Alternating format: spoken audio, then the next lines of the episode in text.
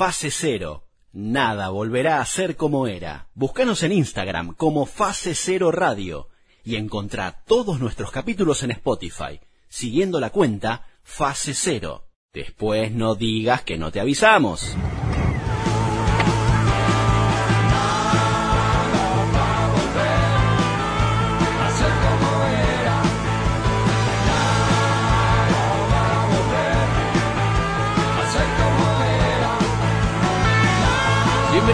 Fase Cero, donde nada volverá a ser como era, capítulo número 75. Mi nombre es Álvaro Garay. Nos pueden buscar inmediatamente en nuestra cuenta de Instagram, allí como Fase Cero Radio. Esto es un producto de podcast que lo puedes escuchar en Spotify, lo puedes escuchar en YouTube y por supuesto lo puedes escuchar cuando y donde quiera porque hacemos material de contenido no vencimiento.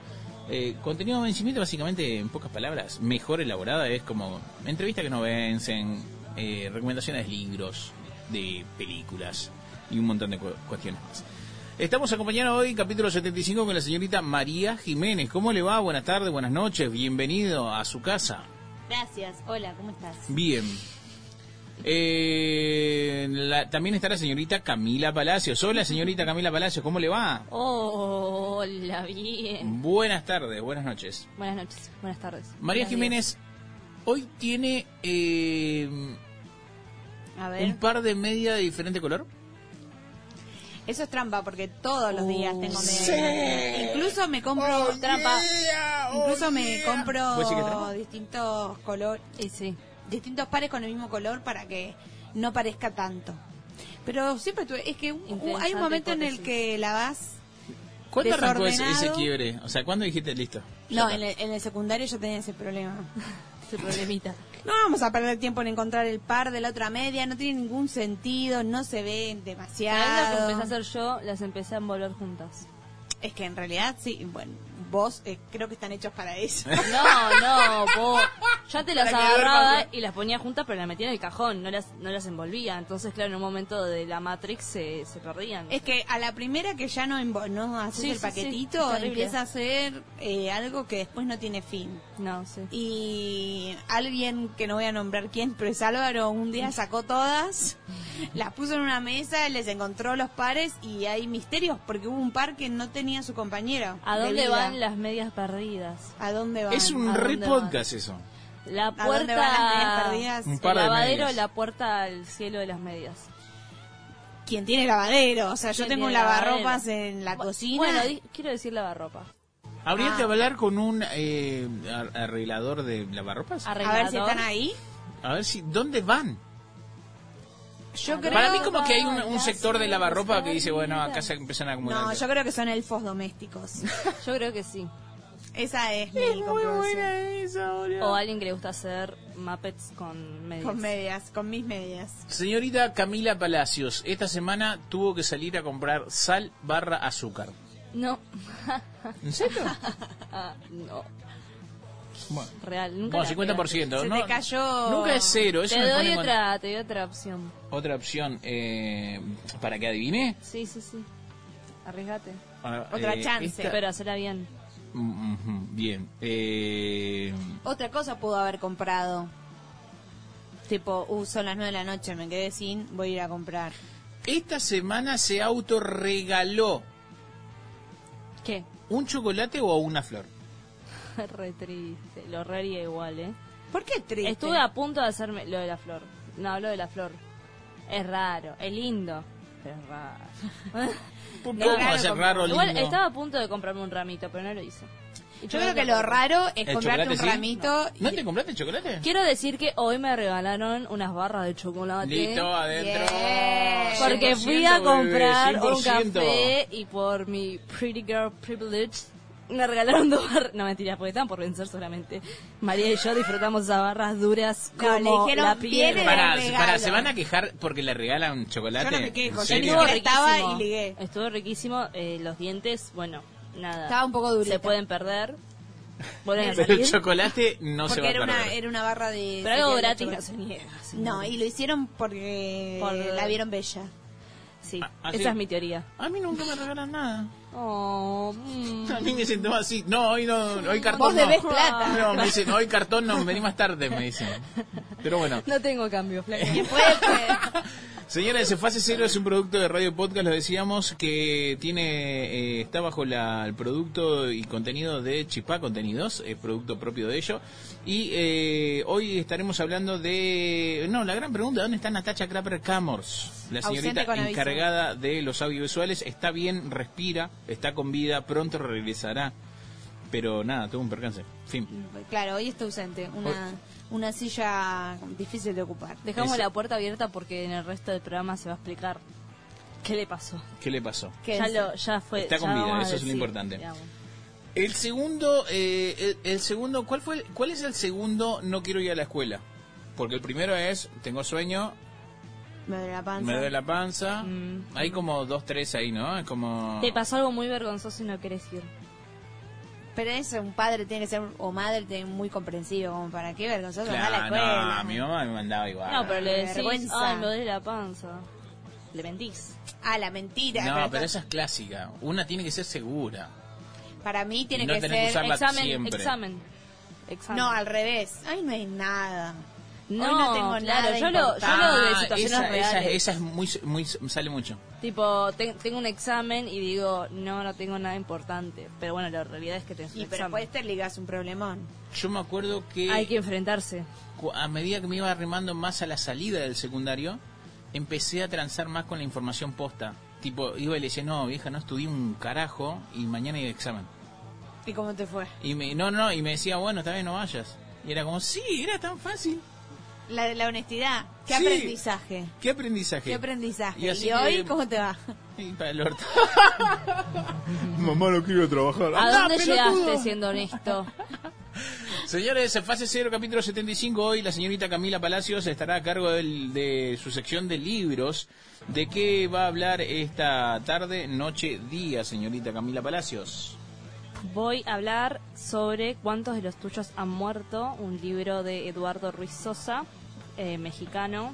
Así que bueno, les invito a que se queden a escucharlo. Eh, ¿Cuántos de los tuyos han muerto? Suena a muy libro de, de Segunda Guerra Mundial.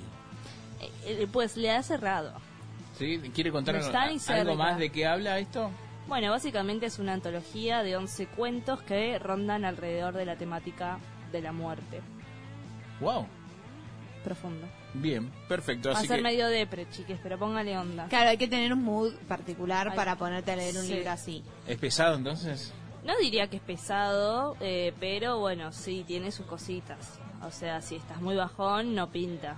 Tipo, si estás muy Ah. bajón, Estás muy bajón, no mirate mamá mía. Ok. Y listo, y sé feliz. Perfecto, también habrá contenido de audiovisual en voz de Natacha Grado de Camor, pese Desde a más que, allá. Pese a que no está físicamente, pero no importa, habrá contenido. Y por supuesto, María Jiménez, hoy habrá Tutti Frutti. Yo hoy no trabajo. Sí, tutti frutti, Tutti Frutti. Eh, y también habrá cosas que encontramos en internet. por supuesto. ¿Está preparada para hoy? Muy preparada. Señores- Voy a ganar, lo intuyo. Bien, entonces con ese espíritu y con esa energía comienza fase 0, capítulo 75, donde nada volverá a ser como era.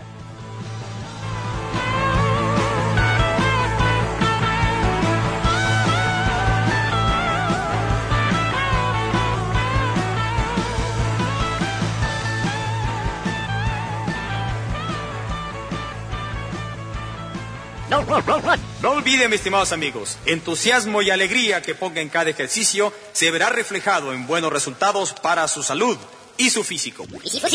Y su físico. Fibra. Vamos a empezar con nuestro primer ejercicio de calentamiento. Imitación de marcha, elevación rodillas al frente y balanceando bien esos brazos. Fase cero. Nada volverá a ser como era. Y, y alto. No blah blah blah blah, no time for long talk. No sound boy can't walk where we walk. Tell me them a fire, find out them a spark. Remember when lion roared? No dark bark. That's why we use music and teach them a thing, cause everybody love the good vibes and my sound bring. We play a big tune to keep people skanking. That's why them a fake crown my sound king. Yeah, cemetery.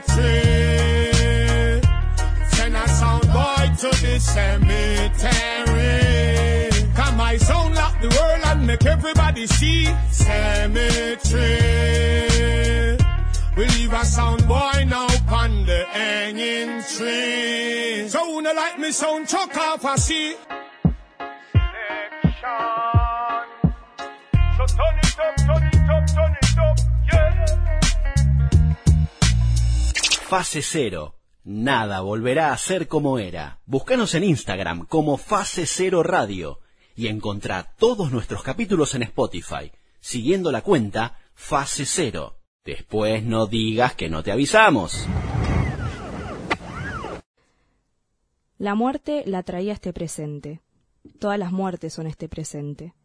Todas las muertes siguen ocurriendo hoy.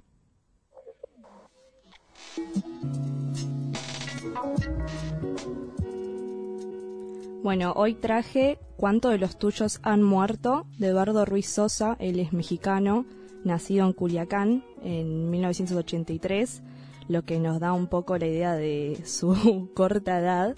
Tiene 39 años y debido a su libro Anatomía de la Memoria eh, fue incluido en la antología México 20, que serían los 20 autores mexicanos menores de 40 años más sobresalientes del ámbito de la ficción y la no ficción.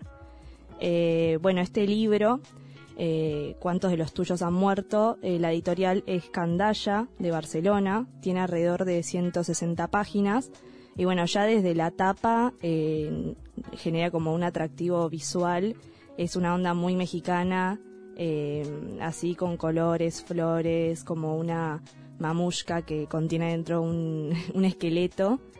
y bueno, creo que una buena síntesis de este libro eh, podía darse con la frase de Jordi Vilaronga, la muerte no es la muerte, es un muerto. Nos da un poco la idea, esta, esta frase que se encuentra en una parte de la contratapa de, de qué, va, de, qué va a ir este, este libro. Que bueno, yo en mi caso lo compré en Suerte Maldita, eh, la librería que frecuento en Serrano y Cabrera eh, que bueno, ahí me lo recomendaron y súper agradecida porque la verdad es un, libro bastante interesante de cuentos, son 11 cuentos, eh, una antología que gira en torno a, bueno, esta temática que es la muerte, eh, usándola como un hilo conductor entre, bueno, los distintos cuentos, que a la vez son distintas muertes y por ende duelos de distintos tipos.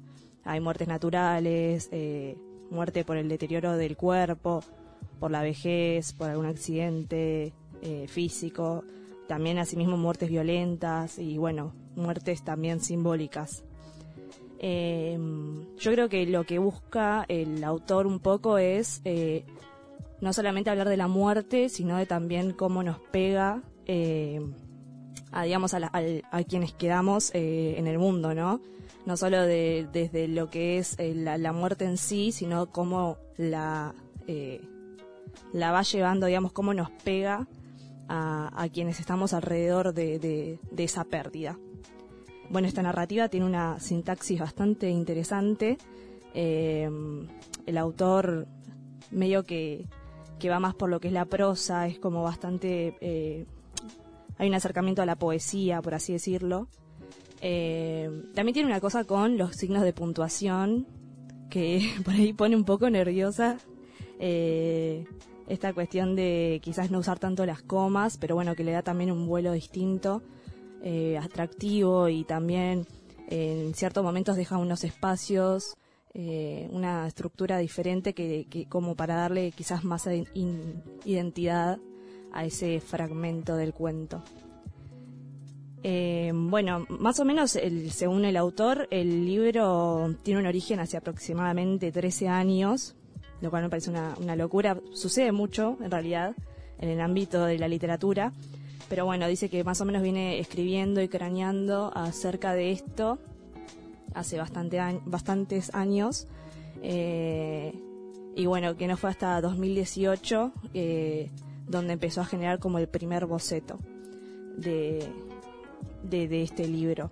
Y bueno, un acontecimiento también importante es la muerte de la madre del autor, de, Eduardo, eh, que también, eh, claro, está tipo marcado en uno de los cuentos, eh, ese acontecimiento y, creo que también llevó a impulsarlo como motivación, digamos, a publicar este libro, también como, como para transformar el sentido que le damos a la muerte, porque no es solamente la cuestión de, de la pérdida, sino también que la muerte tiene una contracara que es la vida, eh, la vida de quienes eh, seguimos viviendo, ¿no? Em, En México tienen algo muy piola con respecto a la muerte, lo vemos en todas las películas. Sí. O sea, existe Coco, Lo vemos en todas las películas, claro, sí. Ojalá. Fuente, las películas. Claro. no, igual sí, eh, se nota mucho que eh, está muy ligado a sus raíces. Él vive desde 2006, eh, está residiendo en Barcelona. Eh, sin embargo, siento que es como un, volver, digamos, a las raíces en cuanto a esta, esta concepción que se tiene sobre la muerte en su país de origen, en México, como, como decías. Eh, y también él le da un, tinte propio que va un poco más allá, porque él sigue hablando de cómo la muerte es tabú, inclusive en culturas como la- las de él. Y, y- y, bueno, ni hablar en otras culturas donde total es directamente algo eh, opuesto, digamos. Eh, medio que en México, con el Día de los Muertos, medio como que hay una conmemoración más eh, amigable que nada, en otras culturas es como la culminación Impensado. total de la vida. sí, tal cual. ¿Ya tenés tu cuento preferido? Sí, eh, estaba entre dos, el del principio y el del final, que sería eh, Desaparición de los jardines y La desesperación de los ciervos. Eh, creo que me... títulos. Sí, sí, sí, sí, tiene unos títulos tremendos. Eh, creo que me quedo con el último porque no se cuenta, es como que lleva una eh, una experiencia, una anécdota como el absurdo y, y me parece genial como el ejercicio de creatividad, de imaginación. Que nada, es como, no sé, está, muy bien logrado. Eh, Siento que es algo distinto. Eh, bueno, de hecho, al final del libro hay una nota hecha por, por el autor mismo en la que dice que de dónde provienen eh, algunos de los cuentos, ¿no? Como que va diciendo, bueno, este cuento de tal vivencia, de tal experiencia, y él habla de eh, que no hay una realidad ni ficción, sino que hay experiencia. O sea, como que te deja ahí abierta la puerta, obvio que nada, ficción también, pero eso, esa mirada me pareció bastante interesante. A Una realidad ficcionada, ponele. Claro, un sí. poquito de verdad, un poquito de ficción. Sí, sí, tal cual. Eh, bueno, los cuentos, un poco por arriba, eh, son 11 cuentos entonces, decía, eh, donde retomando un poco la temática es la muerte, el hilo conductor, eh, distintas muertes, distintos duelos. Eh, tenemos desaparición de los jardines, que es el primero, que se relaciona más con, eh, digamos, una muerte quizás más lenta, que refiere también a la vejez, a la, cómo se va deteriorando el cuerpo. La garra a la estatua, que creo que es bastante, un cuento que yo supongo bastante simbólico para Eduardo, por la cuestión de que como desarrolla un poco la muerte de su madre. Eh, el dolor los vuelve ciegos, que bueno, es una cuestión donde desaparece el cuerpo de un ser querido y toda esta cuestión de la identidad y la necesidad de enterrar un cuerpo, eh, que es re flashero porque la persona ya no está y sin embargo vos necesitas ver el cuerpo, enterrarlo, saber dónde está y, pone bastante en, en la mesa esa discusión.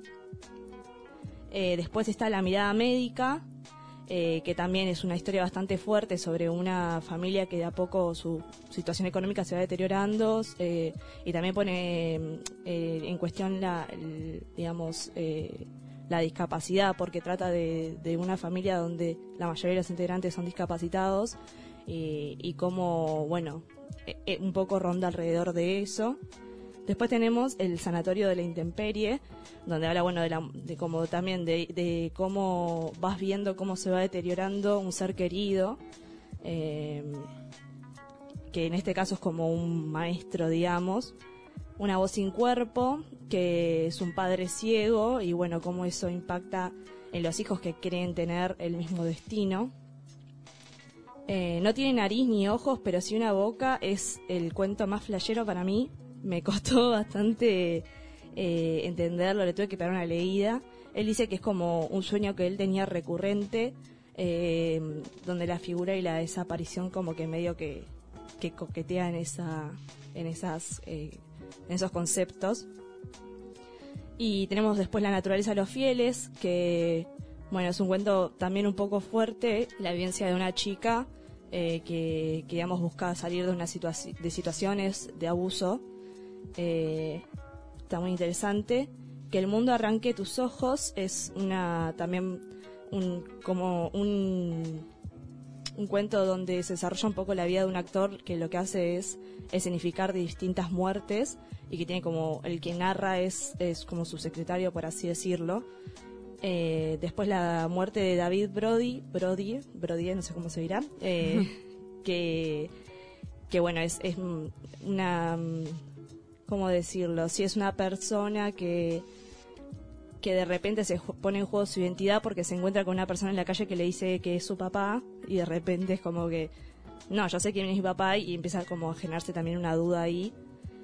Eh, y por último, la desesperación de los siervos, que es el que a mí más me gustó, eh, que básicamente es, eh, digamos, un, un contacto que tiene un autor, una persona, eh, con un cineasta, eh, a través de cartas, digamos, él le escribe reiteradas cartas para, para ver si el acontecimiento que el cineasta mostraba en un cortometraje eh, se asimila a una historia que él había experimentando, experimentado de cerca, eh, que digamos todo gira en torno alrededor de una valija que lleva dentro una persona muerta y es bastante interesante cómo se lleva como al límite esa idea. Así que bueno, esto fue un poco eh, lo que sería el libro ¿Cuántos de los tuyos han muerto? de Eduardo Ruiz Sosa. Eh, y quería terminar con una frase que dice, los que quedan en el mundo como testimonio de la ausencia, de esa ausencia ajena que, en buena medida, es nuestra propia ausencia, pues al morir los otros va desapareciendo también lo que fuimos con ellos.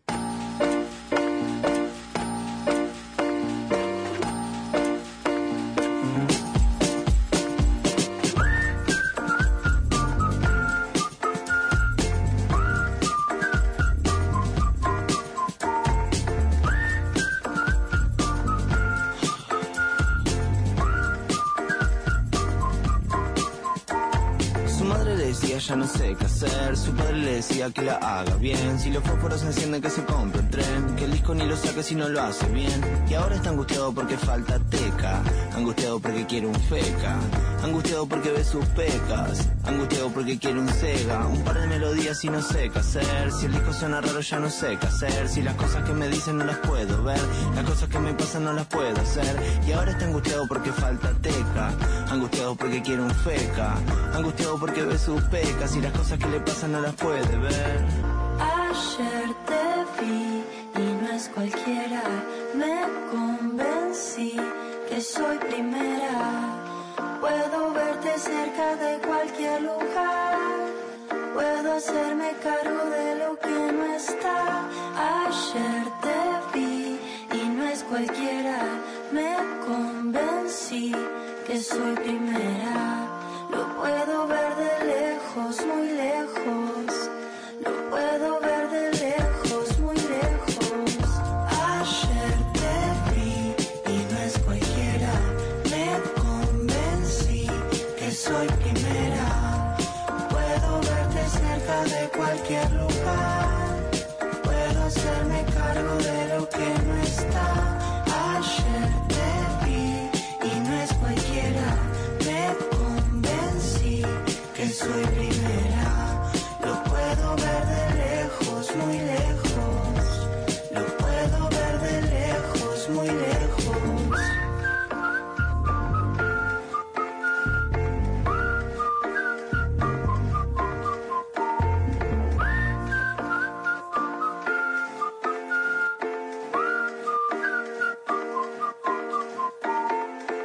Fase Cero. Nada volverá a ser como era. Búscanos en Instagram como Fase Cero Radio y encontrá todos nuestros capítulos en Spotify, siguiendo la cuenta Fase Cero. Después no digas que no te avisamos.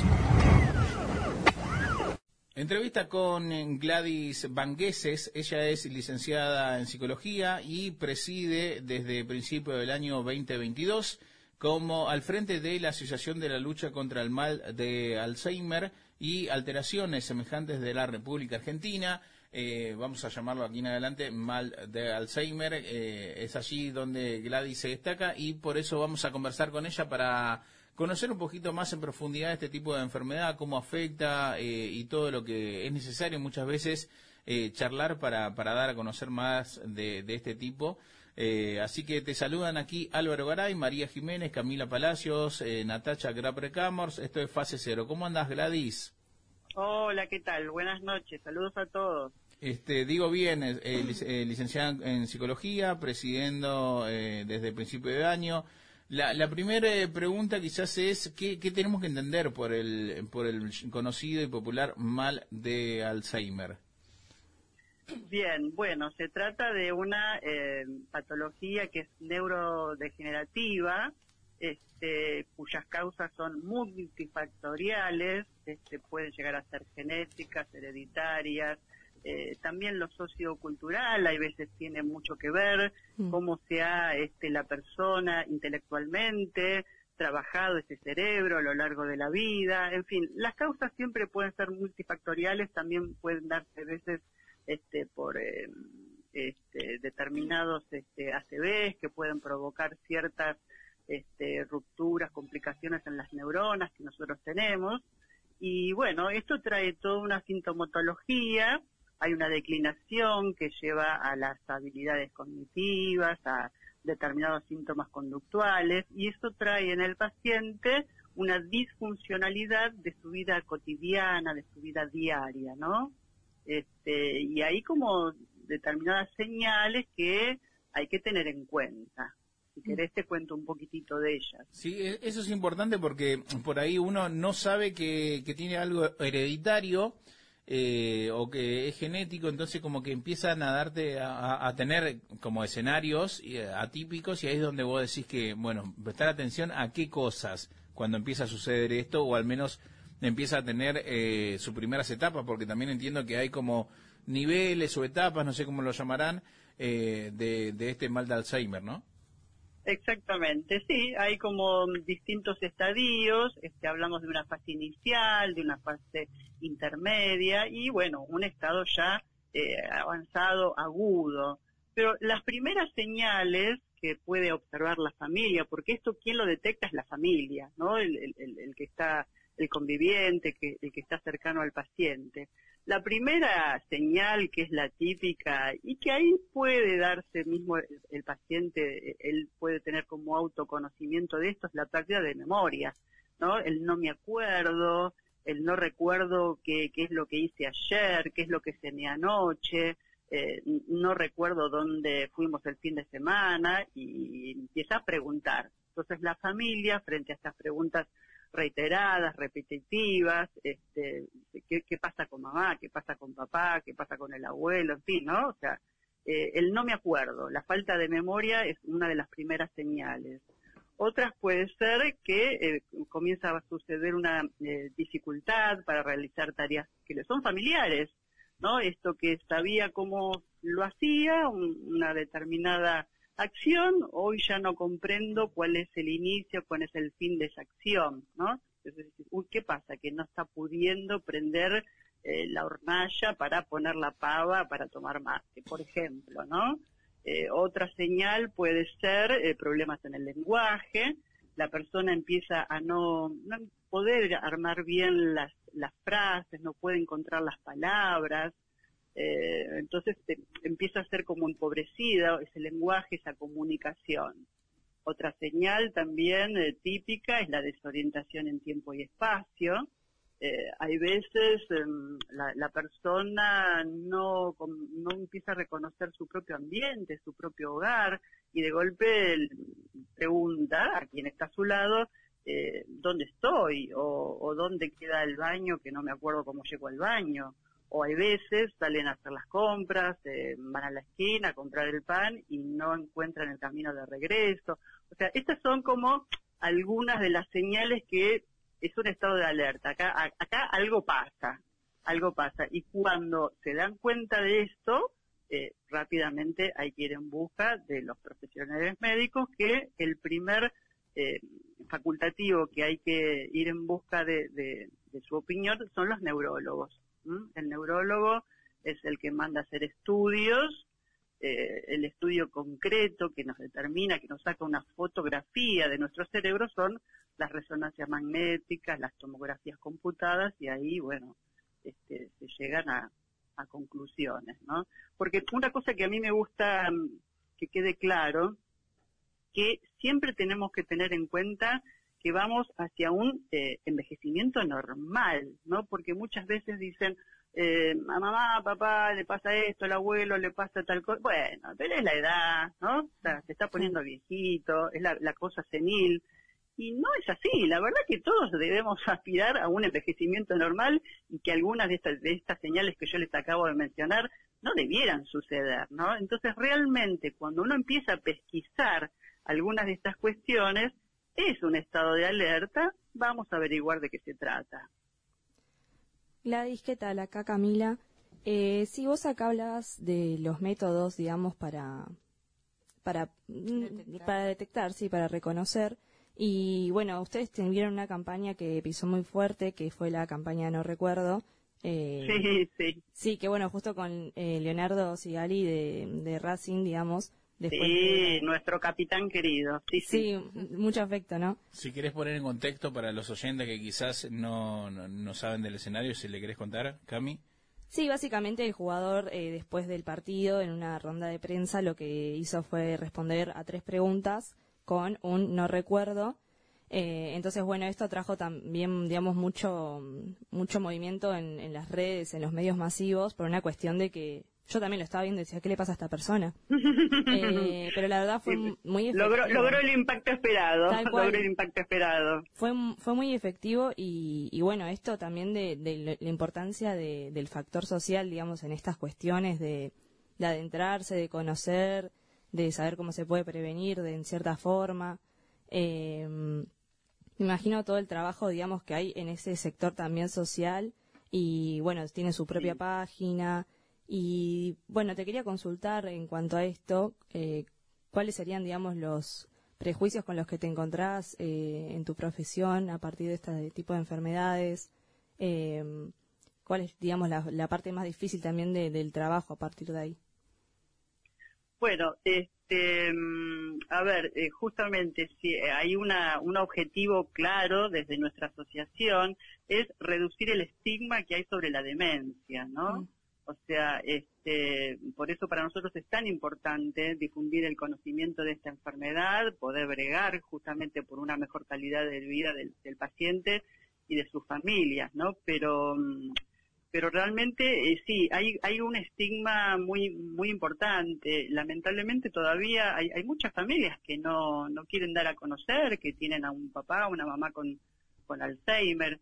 Entonces, este, la verdad es que nosotros vamos por, por, este, reducir este estigma, como les decía, y desde ese lugar también es muy importante es, eh, por políticas públicas, ¿no? Que pudieran este, colaborar en esta atención de la, de la demencia de, manera integral, ¿no? Entonces, si hay este, una causa por la que trabajamos muchísimo, es, esta, además, por supuesto, de acompañar a las familias, ¿no? Claro. Este, y bueno, cuando se acercan a Alma, uno los asesora y les da un par de herramientas como para que la gente pueda comprender de qué se trata esta, esta enfermedad, que como les digo, la rodea el estigma y es, es muy impactante, es muy choqueante, es muy angustiante para la familia, ¿no?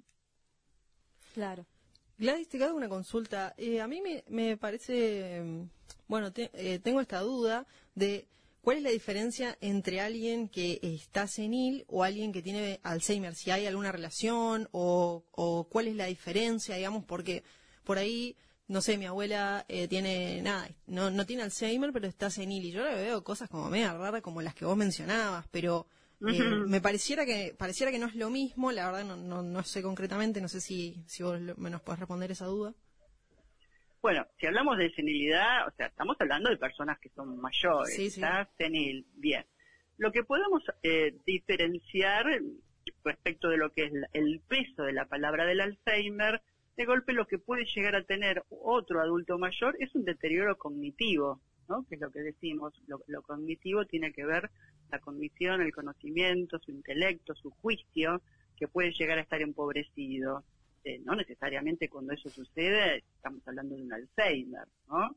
Este, así que pienso que de esta forma yo te puedo responder eh, a tu duda. O sea, podemos estar hablando de un cierto deterioro cognitivo que tendrá que ver eh, por no haber eh, hecho trabajar su cerebro. Por eso nosotros decimos también que es muy importante cómo la historia de vida de ese paciente, de esa persona, cómo ha sido a lo largo de su vida, si ha sido una persona intelectualmente activa, si ha leído mucho, si ha ido en busca de desafíos para su cerebro. Cuando nada de eso sucede, la verdad que eh, somos los artífices ¿no? de, de este camino que estamos construyendo intelectualmente y el cerebro también es este músculo que va a actuar en consecuencia. Entonces hay veces sucede que simplemente gente que nunca este, tuvo como, como grandes iniciativas para, para hacer cosas intelectuales, cognitivamente activas. Entonces, bueno, se llega a una determinada edad, hay deterioro cognitivo por no haber hecho trabajar el, el cerebro como nosotros decimos que hay que hacerlo trabajar. Entonces vos decís que no siempre estas señales que vos decís son, o sea, son de alerta, pero no siempre desembocan son en de que puedan alerta, son ale- señales, Alzheimer. son señales de alerta.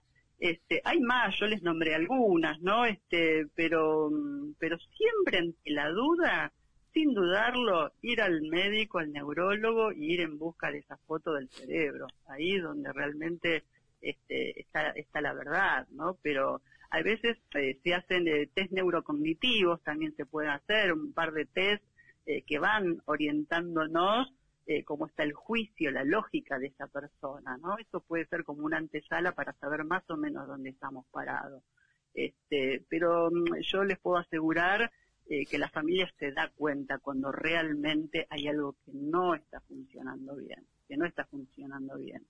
De todos modos, insisto, tenemos que ir hacia un envejecimiento sano, ¿no? Con nuestra con- cognición, nuestro este cerebro lo más activo que podamos. A mí siempre me gusta dar el ejemplo este, de la señora Mirta Legrand, ¿no? Una señora, no sé la edad concreta, pero sé que pasa los 90 años.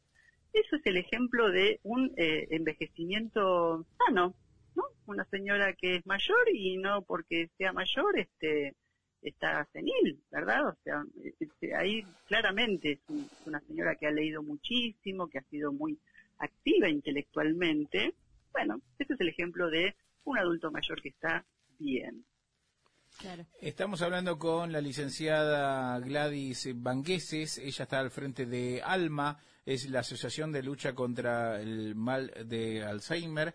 Eh, Gladys, ¿existe eh, una edad donde, donde uno diga, bueno, a partir de esta edad empieza a suceder? Quizás esto ataca a los jóvenes también. Eh, ¿Existe estadísticas, números que se puedan llegar a conocer? Hablamos de un, de un promedio, ¿no? Eh, a ver, en primer lugar, y un poquito eh, haciendo referencia a lo que comentaban ahí de, de la campaña, que mucha gente se asustó porque este el capitán Sigali de Racing es un muchacho muy joven, ¿no? Este, El que decía no me acuerdo, no me acuerdo. Y la verdad que sí, muchos jóvenes se acercaron y se asustaron. No, quédense tranquilos que a esa edad no, no, no, no se declara un Alzheimer. La verdad es que no este, podríamos decir que el promedio está entre los 70 y los 80 años de edad. La realidad, y, y sí esto es lo preocupante, que ahí es donde empiezan a comenzar estos, algunos de estos síntomas que yo les mencionaba, pero lamentablemente se trata de una enfermedad silenciosa, donde hoy se habla de entre 10, 15 años para atrás, eh, la enfermedad ya está instalada. Pero es una, es una enfermedad que se despierta, se despierta, perdón, muy tardíamente, muy tardíamente, pero no para la edad de, de 30, 40 años. La verdad que hasta ahora no sabemos. Eh, exceptualmente hay algunos casos de 50 años, este, pero sí, sí, son los menos, son los menos, ¿no? Claro, y la importancia también de, de lo que hablabas de, de un rol social, digamos, de, de acercarse a las instituciones, de ir a, a la persona un- con un neurólogo, una neuróloga, eh, de hacerse los chequeos, digamos, a cierta edad o si ves que empiezan a haber ciertas dificultades como la que nos mencionabas, eh, digamos, Por es- ese lado del estigma. Nosotros, sí, nosotros, bueno, eh, a ver, eh, hablamos también, eh, en algún momento creo que se habló de la palabra no sé si dijeron eh, prevención o qué, qué podemos hacer para reducir este riesgo. Y hay un, un ABC de cosas que, que son buenas para todas tipos ¿no? de, de patologías posibles eh, que se las paso a mencionar. En primer lugar, cuidar nuestro corazón, ir al cardiólogo, hacer los chequeos que corresponden para que nuestro corazón funcione bien, eh, mantenerse físicamente activo. La actividad física es muy bueno para, para todos, ¿no? En general, eh, tener una dieta saludable. Aquí entra el factor que yo mencioné, desafiar al cerebro. Es muy importante esto de eh, hacer em, eh, todas estos eh, claringrillas, todas eh, sopa de letras, em, jugar a juegos que yo no sabía, aprender juegos nuevos, aprender un idioma, alguna actividad que me presente cierta dificultad, bueno, yo estoy poniendo a trabajar mi cerebro, lo estoy desafiando. Y después es muy importante también las actividades sociales, la red social, vivir en sociablemente este, rodeado, tener una red eh, social eh, también es, positivo para lo anímico de las personas, ¿no? Entonces, estos son como los cinco puntos básicos de decir, bueno, eh, si hago bien estos deberes, bueno, estoy colaborando a mi prevención. Después estarán, como les decía antes, factores multifactoriales, perdón, que valga la redundancia, este, de, avatares de la vida, o porque tuve una ACV, o porque lo heredé, pero si yo hago alguno de estos este, cinco puntos, eh, bueno, estamos haciendo prevención, ¿no? Claro. Eh, Gladys, y una vez que la persona, bueno, va al profesional de la salud y le diagnostican Alzheimer, eh, ¿qué puede hacer eh, la familia al acercarse, bueno, al acercarse a Alma, a la asociación? ¿Con qué tipo de acompañamiento se van a encontrar? ¿Dónde los pueden encontrar? ¿Qué nos querés contar sobre eso? Bien, bien. Este, bueno, las familias que se acercan a Alma, lo primero que tienen es este es un, asesoramiento personalizado donde le damos muchos detalles acerca de esta información. Eh, generalmente los, eh, los médicos neurólogos cuando sí determinan, los derivan a hacer los talleres de estimulación cognitiva, ¿no? donde se hacen determinadas actividades para poner eh, a, trabajar, como yo siempre digo, estas neuronas a este cerebro de la mejor manera que se pueda en el sentido de sostener esa reserva cognitiva, ¿no? Lo que va quedando, sostenerlo lo, lo mejor posible. Entonces, bueno, Alma ofrece talleres de estimulación cognitiva, por supuesto atención neurológica, psicológica, psiquiatra, el asesoramiento que les decía, y algo que es muy importante, un servicio que nosotros brindamos, que es los grupos de apoyo a las familias, ¿no? Mm. Estos primeros que eh, reciben este cimbronazo, como antes les decía, eh, tan angustiantes de, de, tener que acompañar a una persona que sí ya está diagnosticada. Entonces, los grupos de apoyo donde eh, yo me encuentro con una otra familia que lo atraviesa más o menos las mismas cosas que a mí, eh, se intercambian herramientas, estrategias, eh, se toma conocimiento, pero además, eh, bueno, es, es, es, realmente muy catártico poder ver que otro transita lo mismo, ¿no? Claro. Desde Alma, si me permiten, les doy la página, sí, donde sí, ahí van a encontrar claro. muchísima información, que es www alma-medio alzheimer.org.ar. ¿Les puedo dar un teléfono también? ¿Me sí, permiten darles un teléfono? 4671-1187. Perfecto. Y también en Instagram están, ¿no? alma.alzheimer, ¿es correcto? Sí, sí, sí, sí. sí. Gladys, esto que vos comentabas de, de, a mí me sorprendió un montón el factor social cómo, cómo, cómo es tan eh, importante, digamos, poder conectarte con otras personas y qué sé yo, para sí. no, que no haya un deterioro cognitivo. Que... Digo, porque en ¿Vos? la pandemia a mí sí. se nos notó muchísimo como este traigo de nuevo a mi abuela porque bueno es lo que tengo más cercano pero Mm. Ella era una mujer muy activa, digamos, socialmente, y durante la pandemia que estuvo tan encerrada, o sea, se deterioró muchísimo. Eh, a mí me, me sorprendió, me sorprendió un montón. No sé si la pandemia también afectó eh, a, a- Sí, sí, sí, sí, claramente que sí, pero bueno, este, la verdad que la pandemia afectó a la sociedad toda, Sí, ¿no? sí. Este, vos traes a colación lo de tu abuelita, pero realmente, em, vos fíjate, si a mucha gente joven le afectó, eh, adolescentes, jóvenes, eh, adultos no tan mayores, ¿cómo no le va a afectar eh, a un adulto mayor cuando a lo mejor en aquellos primeros no momentos eh, los propios hijos no los podían visitar, quedaban aislados? Este, eso realmente afecta, impacta muy fuertemente en el adulto mayor. Eh, eso es una de las señales que yo también, de las que antes les mencionaba, y estas no se las dije, que también el aislamiento de, la, de las actividades eh, sociales eh, juega bastante en contra y se, se, observan algunos de los de, de- los de- perdón de las señales que apuntan a este deterioro cognitivo el no estar en contacto con el otro eh, bueno ha- hay como un retraimiento empieza como una apatía una bulía este de de no poder conversar con el otro, de no poderse relacionar, y el adulto mayor se retrae bastante. Así que sí, juega bastante en contra eh, en líneas generales, más aún en lo que fue el, el tiempo de la pandemia.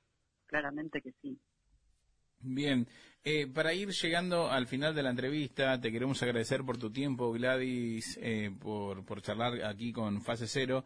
No sé si quedó alguna otra información para poder eh, hacerla pública, brindarlo para, para el oyente eh, que se nos haya pasado por encima. Bueno, algo importante es que justamente ahora en septiembre viene el mes mundial del Alzheimer. Eh, el 21 de septiembre, que es un día que se festejan muchas cosas, es el día del Alzheimer.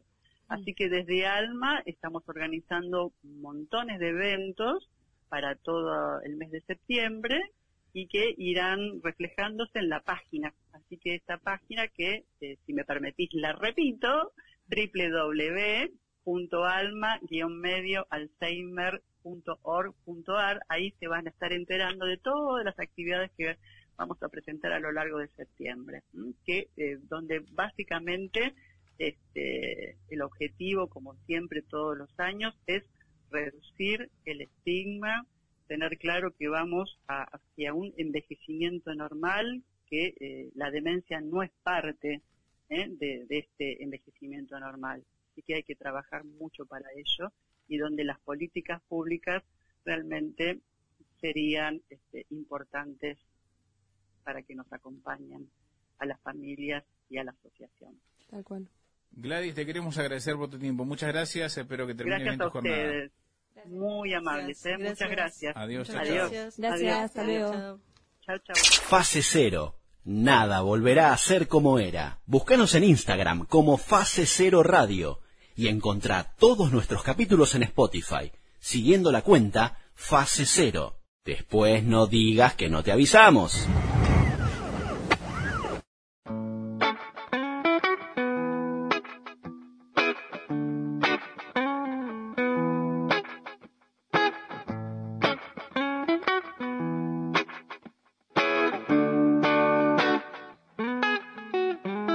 Y vos sabés que son tremendas hoy mis ganas de ir a verte. Pero ver llorando a mi vieja, créeme que se hace más fuerte. Y si ella pide que me quede acá en mi casa, mejor me quedo y así su dolor se pasa.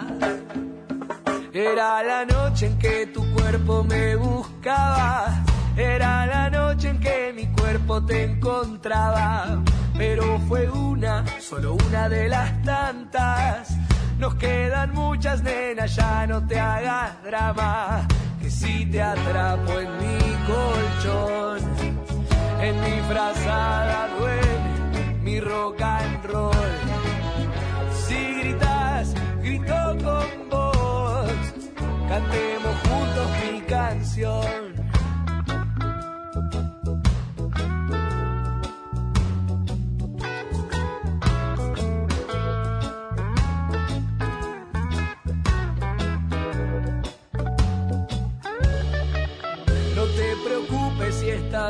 Pasó nada.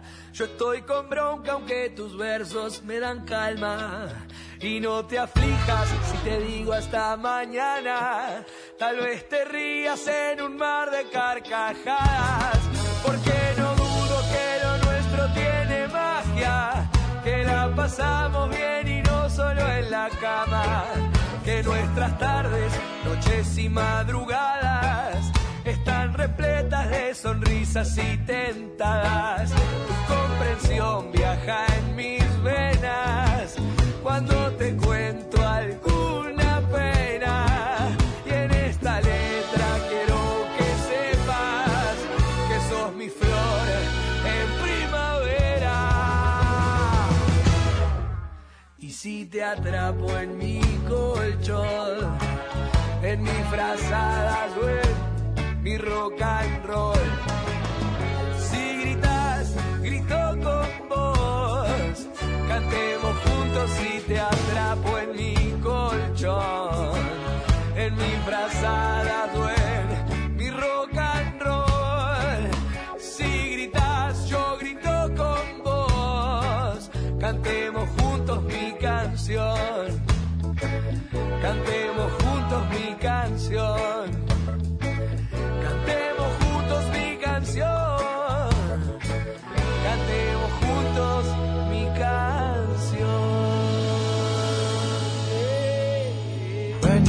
Fase cero, donde nada volverá a ser como era. Mi nombre es Álvaro Garay. Este programa lo hacemos junto con la señorita María Jiménez, licenciada ella, escritora y baterista. La señorita Natacha Kraper-Camors, chaqueña residente en, en Córdoba, expulsada, hoy recibida de licenciado audiovisual, directora de cine, cuida perros y hace buena buenos asados y la nueva Camila hegemónica ella recién terminado secundario con ganas de comer No tiene nada, tenés que estudiarte mi biografía. no es Un- un toque. Sos la nueva como ¿Podés que van decir vos todo. qué, qué te gusta? decime a ver Eh, qué estoy que diga? estudiando comunicación social para importa. los que le Otro- importa. otra cosa otra cosa ¿Tenés un perro? seguidores en Instagram ¿Cuántos Tengo, tengo un gatito llamado Tronquitos. ¿Tronquitos? Tronquitos. Tronquitos. Me gusta. Está muy bien. Eh, en plural se llama Tronquitos en plural por la serie Hora de Aventura. Muy bien. ah estoy re afuera Estás Y sí, porque es de afuera. los Yo no centenias. voy a explicar. hace hace pipí y popó en la arena de piedra Sí.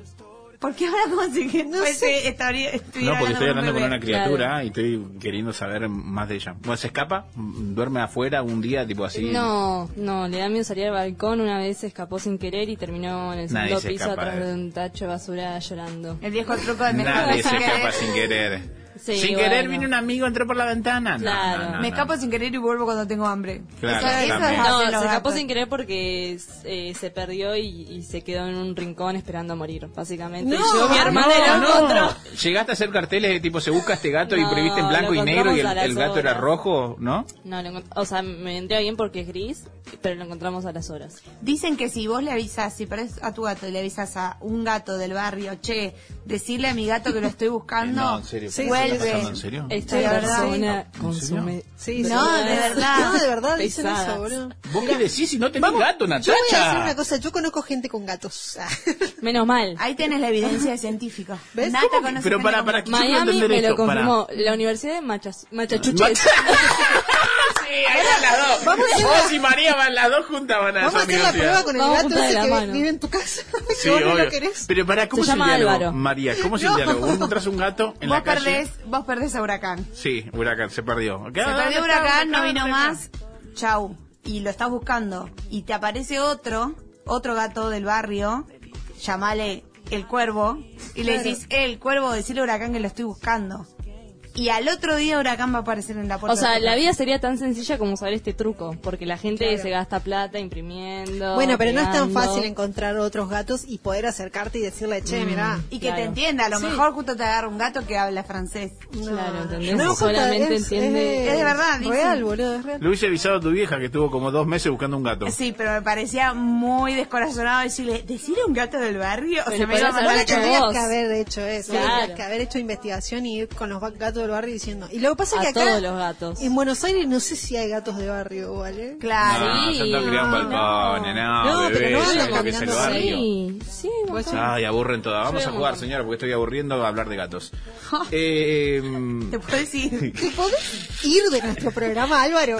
Señores y señoras, vamos a jugar al tabú. ¿Quiénes representan? ¿Quiénes son los equipos? La señora María Jiménez va a comentar y va a contar las reglas y espíritus eh, técnicos de este juego.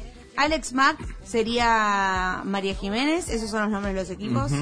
Eh, a Cami le puse Cami porque en realidad es Pokémon, pero dijo que se había arrepentido. No, no me arrepentí. Quiero decir que me Pokémon. obligaron a. No, no, No, nadie Pokémon. te obligó. mi nombre. Nadie te obligó. dijeron, la verdad que tu nombre, tu, tu nombre no garpó, lo, lo hiciste muy improvisado, así que elegiste otro. Y me identifico. Para que eligió, para que tuvo una uno, crisis, uno. se fue, en Recién, terapia. tra- Ahora eh, tengo muchas hace expectativas. Dos minutos elegí Lava Girl. No, ¿Eh? es muy hegemónico. Dale, en serio, Bueno, dale. bueno, otra, boludo. tengo el pelo violeta, o sea, ahora ya se me fue, pero tenía el pelo violeta. Me parece que tiene que incide con mi personalidad solamente por eso. Yo era flaco en el momento y me pongo Superman entonces. ¿Cuál es Haz el lo que quieras. Si te hace feliz, hacelo. Ah, No basta, basta de. No, además impronunciable. Cuando, cuando. María se vaya, se va a mesa- enojar. Perdón, Rama. Cuando, cuando María se vaya, yo no voy a poder pronunciar el Avengir. ¿Cómo se llama? Lava Girl. Nah, Lava Girl, la algo castellano. like. Tortuga Ninja, Alex Mack. Chica lava. Lava Girl. Chica Oliva. Chica, Chica Chica Oliva. Lava. No, tampoco basta. sabés. Chica Terminamos Oliva. acá. Chica Oliva, ¿te gusta? No. Tampoco Ella sabés. No voy, a decide, poner, no voy a poner nada que me recomiende Álvaro. ella decide su nombre. Listo, Lava Girl. Yo tampoco lo voy a decir bien. Sí. Lava Girl va a ser Dale, de acá sí, para Lava allá. Girl, no es- ayuda a la comunidad. Sharpo y Lava Girl. Muy bien. Nah, dale. Continuamos. Tortuga Ninja, Natasha Cameras.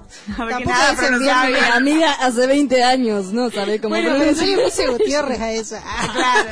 Ya me quiero en Camila Jiménez, la vez pasada. Huracán Bebé, Álvaro Y Garay. quizás sos Jiménez.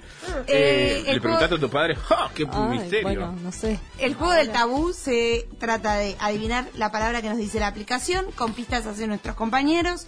El que adivina se lleva dos puntos, el que hace adivinar se lleva uno. Como Voy a, para que se confesar, esfuercen. voy a confesar que vine con un espíritu de dejar ganar. Como No hace dos años. No, en serio, yo creo que este el, programa se va. ¿Me puedes dejar terminar? No. Gracias. No Se va a estabilizar. interesante. Se va a estabilizar si gana la nueva. Me parece que hay que darle Yo oportunidad. ya gané, de hecho. No, Eh, atrás, a la cola. Ahora, ¿sabes qué? No te vamos a dejar ganar. Sí, es por egocéntrica. Ella ganó. El primer capítulo. Yo ya gané, dijo Margarita. Margarita. Salió Margarita que la otra vez se la entrevisté la semana pasada. Vamos, juguemos. Vamos, ¿quién arranca? Y si ahora ya vimos Ay, todo. ya Jiménez. vimos. Claro, bueno, Ya bueno. ¿Quién arranca? Bueno, yo. Yo. No, vos, vos. Voy. Ay, mis huevos. Eh, ¿Arrancó el juego? es Avisá, como ¿eh? cuando... Te tranquilizas. Sí. Cállate, varón. Es cuando... como- ¡Hielo! Cuando estás... ¡Camión! Ay, no ¡Cucaracha! empieces. Avión, porque portaavión. te- Ah, Cuando estás hamburguesa. soñando, como ¿Eh? cuando estás soñando, pero soñando despierto, Sí. estás El gordo. teniendo una Fantasía. Pesadilla. nata. Ah. Ah, no, no es una pesadilla. So, soñar No es fantasía eso, ¿en po- serio, por ahí? Es sí. fantasía. No importa, podría haber dicho donde vivía el de el Life 3 en fin también. Ah, Exacto, me faltó esa Eh, descripción. Sigue. cuando. Ay, ¿me estás viendo? Eh, ay, ay, ay. Que te dice, o sea, haces algo bueno y te dicen, date una. Felicitación. No. Felicidad. Eh, Un premio. Una hamburguesa, un premio, un En la- regalo. Un Date una en las pal en- ay, Una palmada. Sí. No, no, no, no, no, no cuenta, no cuenta porque. Dale, en serio. cambialo. Re nueva esta chica. Bueno, Bueno, bueno, bueno. No, no, no, pues yo. No, no, esto es terrible. Yo No, no, no, no, no, descontale un punto por bruto. Una ca- fam- famosísima canción de Chano. Eh, No, deja de mirar, Natacha. No sé, Cuya primera palabra es la que no puedo mencionar y la segunda es de mayor. Dios. La Segunda melodía de Dios. Melodía. A mí con Tambiónica. No. ¿Qué tema querés? Yo te lo sé. Por favor. ¿Cómo voy a saber? Igual eso es trampa, eso no es parte del tabú. ¿Cómo Lo voy a- que no es parte la, del tabú? dale. la licenciada Moral loco, dale, ¿Por qué? y porque Pero contá, contá por qué. Descontale de punto a Abril Lavín. Ahí está, mirá, Chano, el Gracias, espíritu de Chano. Chano. Ah. A mí no me importa decir que banco mi Tambiónica y a Chano. A mí también me importa. A mí me importa porque antes yo no la bancaba. Y era como muy ¿Y tipo esta de... parte donde la metemos? ¿Quién ¿En la parte sobrevive a un no tiro, importa a un nada? choque? ¿Quién Pero además, sobrevive? Mi ¿Quién tío, sobrevive? mi tío Enrique venía borracho después de ver una ¿Quién sobrevive a los rolingas enojados? pará, no. Eso es peor. Solo Chano. Porque Porque solo Chano. gritos. No sé por qué está... Bueno, No, nada que ver. Bueno, empiezo. Ay, me tocó Natacha. Oh, nada que ver. Eh, Ah, pará, no me puse los puntos de recién. Dale, tómatela, Jiménez, en serio. Y mi Mientras punto, esperamos a punto Natacha. mío ahí. el abuelo de un email. Ah. No. Carta. Sí. Ay, No están muy bueno. No, de dale, en serio, me encantó. boludo. Toma. Es como escribir un poema sobre eso. Ah. El abuelo Estoy del- harto de lo que yo le regalo a las mujeres. Flores. Sí, pariente. Dolor de cabeza. Ah, ridícula. Cualquiera la cara. Chocolate. Plantas. Flores. to- A Sí, ver. son familiares. Yo sí. dije Rosas. flores. Sí. Plantas. No, con una sola S. Planta. Una rosa. Rosa. Rosa. No, no, punto para perdón. yo. No, Rosa, tómatela. rosa, Chao, Cami. tan Afuera. Menos mal Dale. que perdió el audio, boludo. No sé quién la trajo. Bueno, Qué chicos, macable eh, esta situación, esta persona que tengo en diagonal. Igual me encantó el plural, a las está. mujeres. Gana a las mujeres. No, bueno, pero yo le trae Rosa. flores. Bien, Hace- bien, Chaco. Es verdad. Hacemos Bien, una vuelta más. Álvaro es el varón. verga madre. El varón con B larga. Bueno, Varón. ¿El desempate? desempate, no sé quién, porque es abrumador No, mi victoria. Es No, lunes, ya ganó. está. Bueno, Alex ver. Mack. Está cansado. Cuenta los puntos. Cuenta los puntos. Siete puntos Alex Mack, tres puntos eh, Tortuga Ninja, bien, Nata Muy bien. casi. Un punto el empate mm, del jodiendo. cuarto, Huracán Bebé y ¿Cómo me Lava mojó Girl. este señor? Tómatela, Es eso, chiquita, es tómatela. eso. ¿Quién ganó? bien. Entonces, ¿quién ganó? Alex Mack. Alex Mack. Felicidades a Alex Max. Muchas gracias. Eh, último Dale su episodio. flor. eh, dentro, Dale, de, dentro flor. de tres meses va a volver a competir. Así Sí. que, ¿qué ¿Y u- esta palabras de hermosa? agradecimiento por el tabú? Eh, agradezco mucho esta victoria. Voy a desaparecer por unos meses porque Sí. No podemos decir a dónde se No va. No puedo decir. decirlo, pero Ni por qué. la Bancana. pista es no voy a tener teléfono. Uf. Bancana seguro. Pero la bueno, gente en Cana tiene gracias, En la prisión del Salvador. Uy, toma. gracias por esta victoria. Señores, ha sido el tabú. Muchas gracias por seguirnos hasta aquí. Diccionario Integral de la Real Academia Argenta. Quiero decirles que van a ser respetadas las monedas en que hicieron sus depósitos. Es decir, el que depositó dólares recibirá dólares. El que depositó pesos recibirá pesos. Quien depositó dólares recibirá dólares. Exabrupto de un expresidente en plena crisis económica con el objetivo de conseguir la paz mundial, evitar el corralito y que no se pasen los fideos. Se dice de aquella persona que resulta ser despreciable y que juega a favor del sector acomodado. Se puede encontrar sinónimos como el Sabeca de Banfield, centro cabeza y gol, y también como que se vayan todos, que no quede uno solo. Diccionario Argento, para el argentino. ¿Viste? Porque aparte de decir boludeces, también te educamos. Fase cero, sirviendo a la comunidad.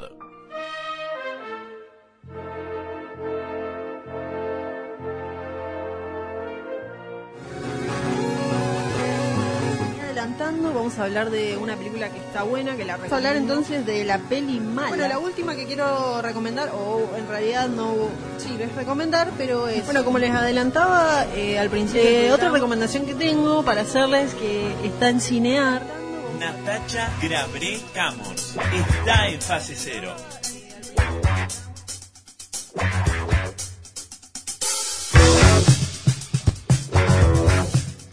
Con esta onda punk italiana, según la señorita Natacha Crapre Camors, iniciamos la sección de audiovisuales. Ella es licenciada, ella es directora de cine, ella es chaqueña y todo lo que ya conocen, la exportación, importación desde Córdoba. Señorita, ¿cómo le va? Bien. Qué linda sonrisa que tenés después de haberte sacado el bracker durante tres años. No, y sí, dos años y medio. Yo también me miro al espejo y digo, muy bien. ¿Me lo sacaste ahora? Nada, me lo saqué, ¿hace cuánto? Hace Sí, un... En la pandemia. Sí, sí, sí, sí. sí. Sí. Antes me avisa. salíamos de la universidad porque usted no presta atención. Eh, Jiménez. eso es muy Usted cierto. no Pero presta ¿por qué no? atención. O sea, yo creo que cuando yo te conocí no lo tenía más. Igual ¿ves? tiene cara Gracias, de culo naturalmente. Claro. es verdad. Sí. No, pero lo que, lo que yo siempre decía era como, justo cuando me sacan los brackets tenemos que usar barbijo. O sea, era como mi momento en donde... Era me- claro, sí, sí, sí, sí, me acuerdo, porque la idea era cuando salíamos de la universidad, íbamos siempre a picar algo un viernes a la noche, ¿no? Una hamburguesa o una pizza, y ella era como, "Mm, no, esto no voy a pedir porque se me va a quedar entre los dientes. Claro, Sí, son o los dramas de quien tiene bracket. O se te salen los brackets. Yo igual le tenía demasiado aprecio a mis brackets. La doctora me decía, tipo, no puedo creer, o sea, creo que se me salieron dos veces nomás. Y mi hermano, que se puso en el mismo momento, no le importaba nada, él comía el sándwich de milanesa. O sea, Tomá para vos la diferencia entre el masculino y el fe- la femenina, ¿no? Cada, tipo, una vez por semana iba con dos o tres brackets, tipo, toma, poneme en una. No, bueno, Sí. qué Es que tiempo que, cuanto tiene. más los cuidás, más rápido después ya sale, termina el tratamiento. Claro, digamos. sí, Así que. Nata 1, Ah. hermano, Hermano. irresponsable. Bueno, pero. Pero cómo, cómo para, para aquel que nunca tuvo bracket como yo, no sé si usted tampoco. usted tampoco, mi hermano lo tuvo, y le, pero tenía de, la, de las primeras escuelas de los bracket, que es alambrado puro, Claro. y que le saltaba, y por ahí estaba comiendo y decía, "Mm", decía y le, se ve que algo le pegaba adentro y de repente escupía sangre. Claro, sí. No, no, es que te, es que te corta, te va cortando tipo la boca por adentro. Qué no lindo. sé, es horrible en realidad. O sea, yo lo que lo que siempre pensaba era como si me tuvieran que decir ahora, ¿te volvés a poner? Lo pensaba cuando tenía los brackets todavía puestos, diría que no. Pero después que me lo saqué y vi el resultado dije, bueno, capaz que sí. Claro. Pero era fue muy doloroso. Fueron como dos años muy dolorosos. Bien. Porque cada vez, tipo, un fin de semana por medio me iba a ajustar los brackets y es, tenés dos o tres días que no, nada, no puedes masticar, no puedes comer. Uy, qué feo. No, sí, Ay, sí, no, horrible. no. Dolor Bueno, eh, la cuestión que estamos en, en la sección de audiovisuales es en el Ah. capítulo 64 de eh, Fase Cero, donde nada volverá a ser como era. Lo estás escuchando por radio o lo estás escuchando por Spotify o YouTube.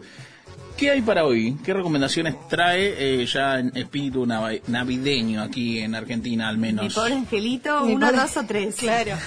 Pensé en un momento hacer algo por Navidad, pero la verdad que me gustaba más la idea de hacer las peores películas navideñas que las mejores, porque no sé cuál es mejor. O sea, la verdad que no sé. Las- pero hacer las peores mejores. O sea, una Las- peor que tenés que ver igual. No, no se le puede dar crédito a las peores películas. Las peores películas. Pero porque sí. las, las ves y vale Sí. la pena verlas. Sí, eh, como que ya sabes el final. El regalo prometido. Cla- claro, la de. Vos decís la de Arnold Ah, la del chaboncito, Sí, sí, esa. es mala, pero es buena. Es tan mala que es genial. Sí. Harry Potter, por ejemplo. No, no, bueno. Hay que no, ver. no. Y no es de Pavadas, Navidad, no. aparte. no es de Navidad. Yo no, hay hay secciones donde yo no puedo opinar realmente. No, vos metés. Yo no me A meto ver. con Huracán. Vos no te puedes meter con Harry Potter. A ver, habla de tu peliculita. Es una serie. Ok. Bueno, una serie que encontré en Netflix el otro día que, o sea, a mí me gustan mucho las series de animación para, para grandes, para chicos también, pero para grandes. Y esta es una serie que salió hace poco que se llama Cortar por la línea de puntos. Es del 2021, es una serie italiana que también me llamó la atención por eso, porque era tipo, mirá que loco, no vi tantas películas italianas. O sea, sí, pero vi películas italianas re viejas, ¿no? Cosas italianas nuevas no vi mucho, entonces me llamó la atención. Y es de mm, un autor que se llama Cero Calcare, o algo así, no sé cómo, cómo se dirá, pero bueno, que en realidad Cero está basada, en un, claro, está basada en un cómic que él hizo hace un tiempo ya, incluso se hizo una película en un momento, qué sé yo, pero bueno, ahora salió esta versión que es como una serie de seis capítulos de 20 minutos y ponele que es algo así como una comedia, o sea, como que hay momentos que te reís, pero yo no sé si, es, si le diría que es una comedia. Eh, la pueden encontrar en Netflix. Y eh, la, peli- la, la serie, o sea, la, la verdad, lo que lo único malo que tengo para decir sobre la serie es que el primer capítulo y el segundo un poco me costó. Fue como, la voy a seguir viendo porque veo que hay potencial, pero es muy difícil seguirla. Es feo cuando no te enganchan desde el Claro, porque es como que vos empezás a verla y es un chaboncito tipo que habla muy rápido, muchas como que vomita palabras, o sea, tipo muchas palabras, muchas cosas y como que no terminás de entender, de leer. Una, porque aparte es eso, o sea, si vos por ahí estás acostumbrado a, mi- a mirar películas en inglés, medio que vas entendiendo y no necesitas leer todo. Sí. Pero en italiano era como, bueno, no sé qué está diciendo. Ah. Y el italiano rápido. Es muy difícil, bueno, nada. Es como Pero- el portugués también, ¿no? Como- Claro, después de que pasás esa, ese primer capítulo, qué sé yo, eh, eh, encontrás una serie que está realmente muy buena, que es interesante, se trata sobre, eh, ¿cómo se llama? Un, en realidad es de tres amigos, pero el protagonista es un chico, un dibujante, eh, que mm, un dibujante que vive en Roma, en los suburbios de Roma, digamos, y es como, no sé, como una reflexión así como un medio como un treintañero, ponele. Eh, y nada, la serie como eh, tiene esto de que tiene un humor ácido, digamos, y es como que tiene algunas cositas medio melancólicas. Como hoy pensaba un poco en la serie, es eso, como me hace acordar mucho o me hace pensar mucho en el, en el grunge, digamos, no sé cómo, cómo se dice bien en realidad, pero como en esa música que tiene, viste, como algo medio melancólico y algo como medio antisistema de alguna manera. Y mm, es muy, o sea, un retrato de la generación X, digamos, si se quiere, muy, muy, muy, muy bueno me pareció a mí, muy puntual, eh, un retrato, digamos, eh, parece que en la película se había, y en el cómic había sido como un retrato más social, digamos que hablaba como de, de lo que estaba pasando a nivel social en Roma, en los 90, en los suburbios, eh, pero este, esta serie como que habla de algo más personal. Y a mí, o sea, como que me pareció interesante eh, que habla de, de esto, de una persona que es como si se quiere también un poco un coming of age, digamos, de estos tres amigos, que en realidad hay uno que es el protagonista, que aparte tiene esto como eh, tiene un armadillo que sería como, no sé, un tatú mulita gigante o algo así, que es su conciencia y habla con su conciencia, eh, pero el tatú es como medio un señor que fuma mucho, y así como medio, bueno, nada, una situación ahí muy, muy, interesante, medio graciosa. Eh, y con él va reflexionando. Y aparte te re ves reflejado, por lo menos a los treintañeros, ponele, porque el chabón habla como bueno de cuando se empezó a conocer con una chica por chat y que recién empezaba todo el tema del chat y cómo hablabas con alguien. Y también en esto de eh, que él hablaba, decía, por el chat hablábamos tipo toda la noche, después nos veíamos y ninguno de los dos decía nada. Era como. Re- Va, yo por lo menos me resentía así como, no, ah, eso me repasaba. Bueno, ahora le debe pasar a mucha gente que después de la apertura del COVID es como, uy, me tengo que encontrar con esta persona que Claro. le mandé mucho emoji. Claro, muchos mensajes y ahora bueno. A que le pero- contaba que se me acaba la pasta dental. Claro, bueno, ¿por pero esto como ahí medio en los 90, qué sé yo.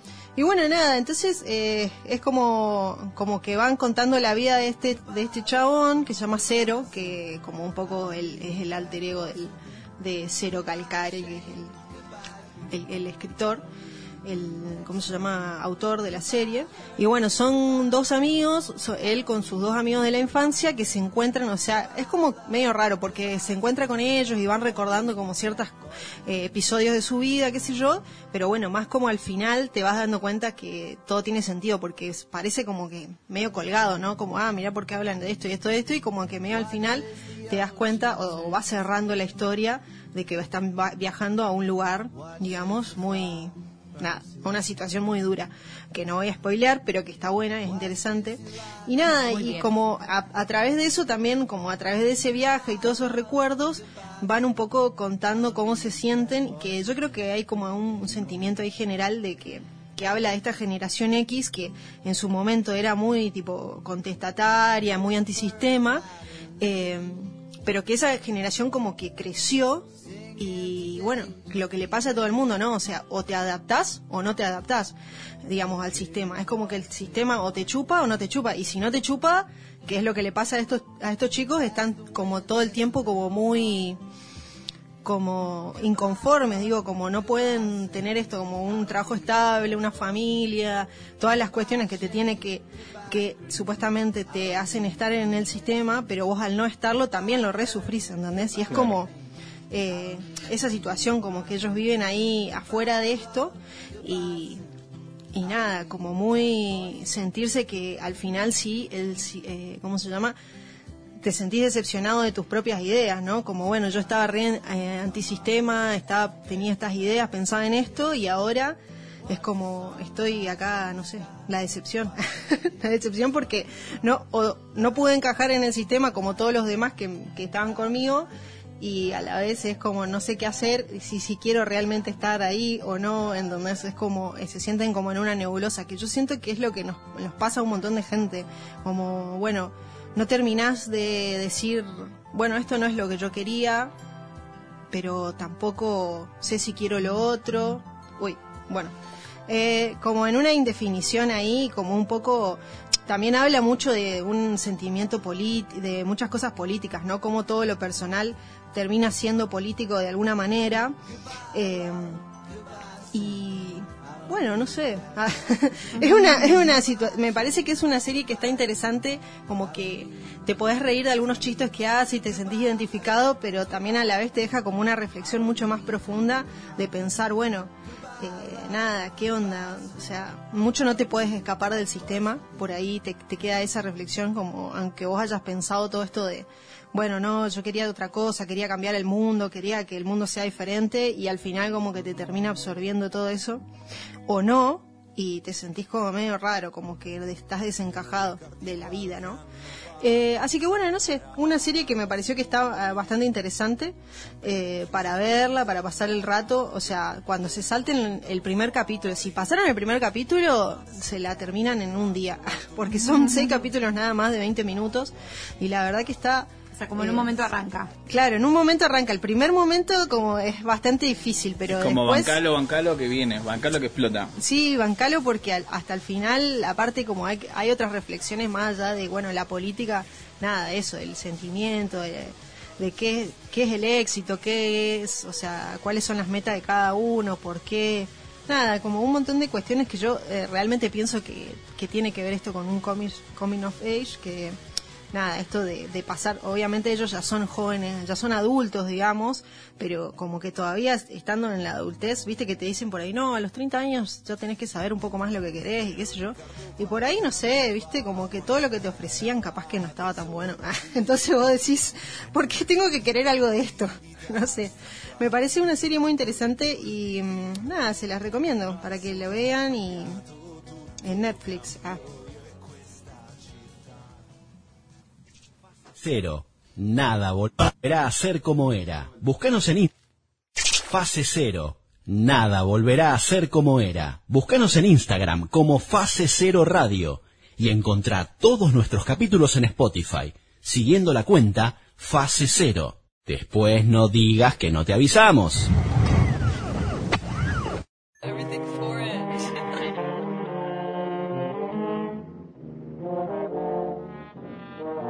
Más plata, más gato, más ropa, más pasto, más marca, más trato, nuevo deal contrato, gano y lo reparto, en pedazo exacto, no se me hunde el barco, trafico y no soy narco.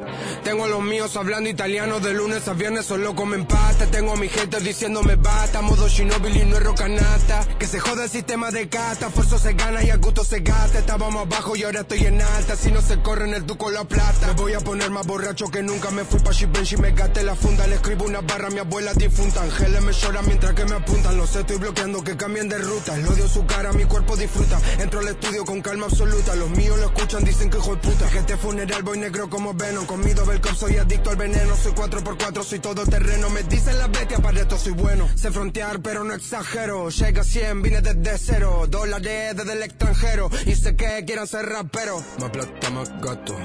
Más ropa, más pasto. Más marca, más trato. Nuevo deal contrato. Gano y lo reparto. En pedazo exacto, no se me hunde el barco. Trafico y no soy narco. Me voy pa' Miami, me queda cabrón. Me fui para España, me queda cabrón. Me voy para Italia, me queda cabrón. Uh, es que soy un cabrón. En esta liga yo sería Lebron. El equipo más chico lo saqué campeón. Ya van cinco años que fresco que estoy. Hago que parezca más viejo que yo. Querían que quiebre, querían que enferme. Me puse más fuerte, me puse más jefe. Me puse para cheque, me puse para el F. Los diamantes viví la zapa con reflex. Si me ven creído que soy argentino. Si ven mi ropero, parezco italiano. Cuenta más alta que Montes Andinos. Si tengo más fe que todo el Vaticano. Nos llevamos todo, por eso venimos. La ropa, los culos, los kilos, los gramos. Le di 360 la vuelta al destino, subí lo logramos. Mi chica también usa Jordan y le gusta pasear en la alfombra. Y le gusta dejarlo a la sombra. Fuck that, lo tuyo a lo mío no lo nombra. En la zapa tengo un par de cobras. Le canto a la Sandra como a Donda. Espero que Kanye me responda. Y los míos esperan otra ronda. Fuck that, mi chale como Moncler, esa prueba de bala. Bowling, la liga soy dos y en Dallas. Estamos bien, estamos trendy. Comparte yo compro un Bentley. Si me tiran no me ofendí. Llego al hotel y no le gusta el humo, pero lo transformo en book friendly. Es el Lugo y un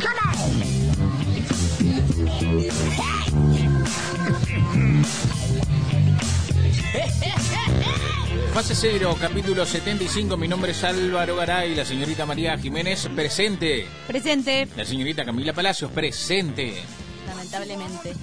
Bien, eh, esto es un producto de podcast que lo puedes encontrar en Spotify, en YouTube y por supuesto estamos grabando en los estudios Boom Rec con la operación de Rama. Recuerden que Fase Cero es producto de contenido, producto de contenido, contenido de Chipa Contenido, que es una productora de contenidos.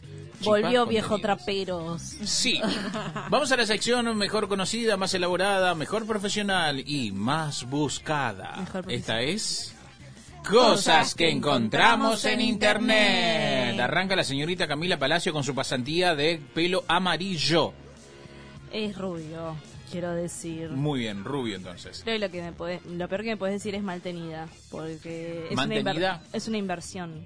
Prefiero que me digas otras barbaridades. ¿Mantenido o mal, pe- o Mal mal tenida. Mal teñida, no mantenida. Mantenida lo acepto. Mantenida no.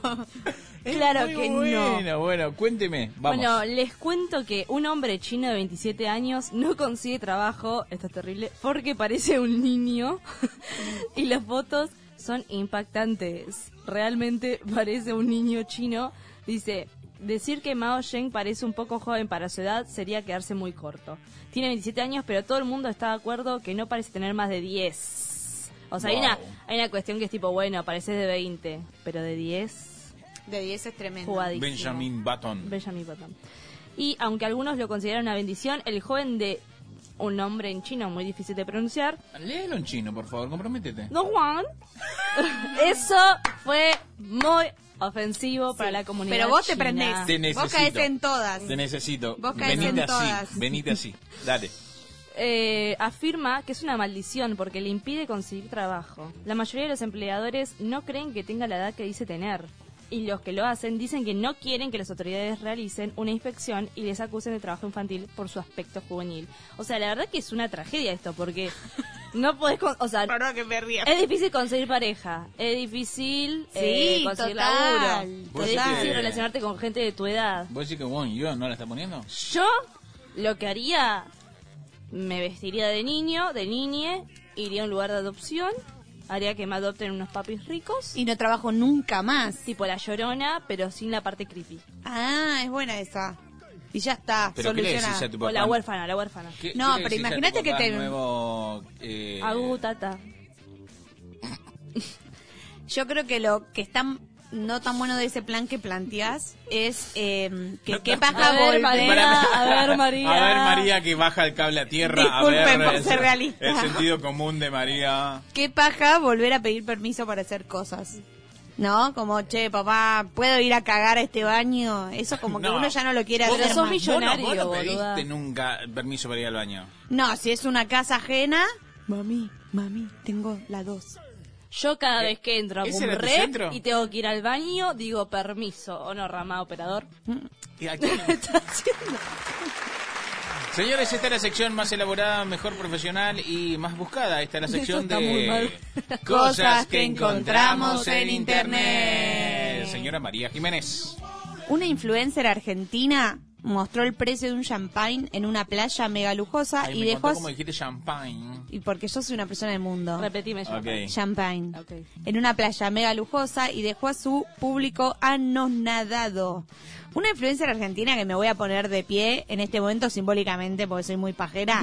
En realidad no es una influencer, es para mí, para mí, la influencer generadora de contenido. Ah, pensé que le iba a bardear. No, la amo, no. ¿Quién es, la amo. No. No, para, para, para. no es influencer. Magalita Gess. No, Pará. Que la boca se te haga a un Eh, lado. La hermana de Charlotte Canigia, no. eh, Lali Espósito.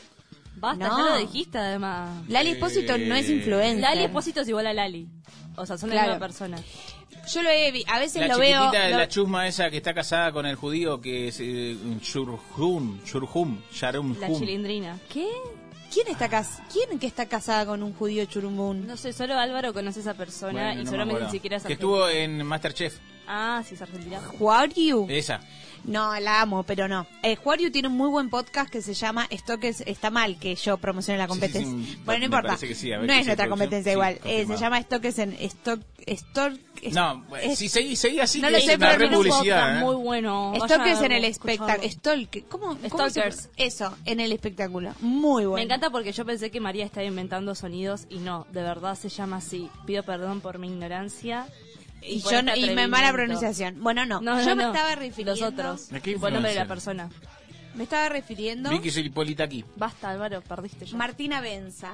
La ¿Eh? amo. La amo. Es simplemente la amo. ¿Quién es? Es una piba que hace contenido en YouTube. ¿En Nadie la conoce. Yo ya sí la conozco. quisiéramos Ah. tener la vida de Martina Yo quiero Benza. tener la vida de ¿Pero Martina. qué hace. Martina Benza? De hecho, Blogs. yo la podría matar. No, ¿Qué no. hace? y Bueno, pasar eh, por ella. físicamente es igual a Cami. Es muy parecida, pero muy no es igual, a igual. Camila Palacios. Google. No, o- ya tenemos muy, nosotros tenemos la original y ya es muy. Pero la otra tiene plata, la Lana Max. O sea, si, Pero se la hizo ella. Si logramos que cambiemos de. Si tipo Hannah Montana. No, ¿en qué película cambian de lugar? Muchas. Claro. Muchas de Hollywood. El chico y la chica. Marty Benza, esta es una propuesta laboral que vas a pagar vos. Eh, hacemos una película, yo me hago pasar por vos, eh, vos te haces pasar por la vida de una joven adolescente casi adulta bastante deprimente, con problemas de autoestima y eso es todo. Ni siquiera una película. Yo creo que es importante, es, es buena idea la de cambiar, tipo, che, Marty tiene ganas de ir a un recital y siempre las pibas se le tiran encima. Bueno, va Cami Palacios en su lugar y Me ha pasado de estar en boliches y que me pidan fotos. Es que sos muy parecida. El nivel. Googleen Marty Benza en Instagram Sí. y después Cami Palacio en Instagram y van a ver que son la misma persona, separadas al nacer. Bueno, ¿qué pasó? Mostró ¿qué un pasó champán. Benza, Claro, sí, verdad? sí. O sea, va- el gran título de algo que seguro va a ser una poronga. A ver. Eh, tu mala energía no me penetra. Ella está en España de vacaciones con su familia la porque anécdota. puede, porque puede en, Mar- también, en Marbella y Es se la- la pidió- nata de hoy. y se pidió un De Kiri, de Durazno. un menú pe- 70, 30. pidió un menú para poder elegir qué beber. Y se sorprendió porque hay un champagne que sale Fine. 26.500 euros.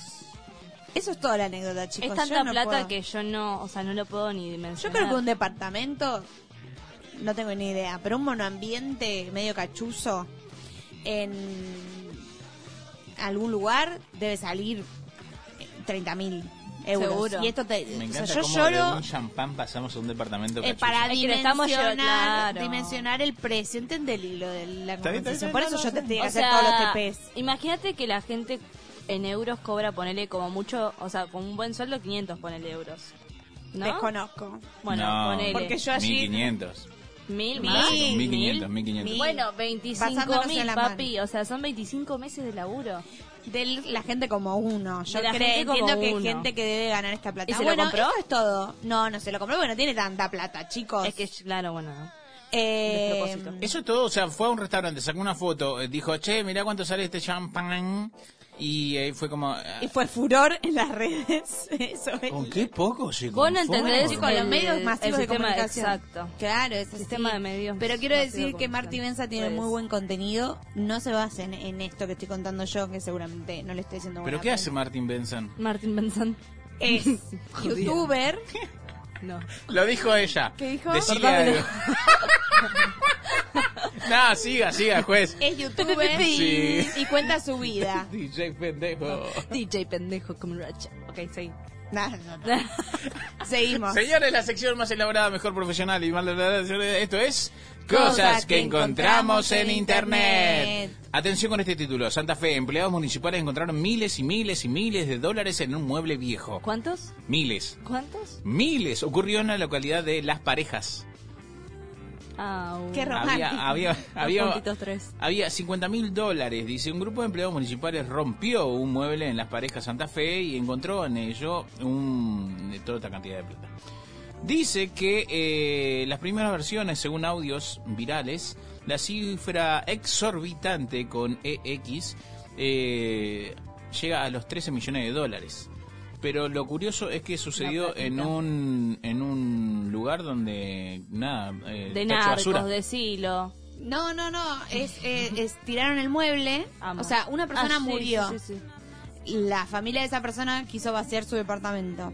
Tiraron el eh, en, en la volteada, tiraron, se deshicieron de un mueble que aparentemente no valía dos pesos y cuando llegó al Seamse versión sí. Santa Fe, Santa Fe es? Sí.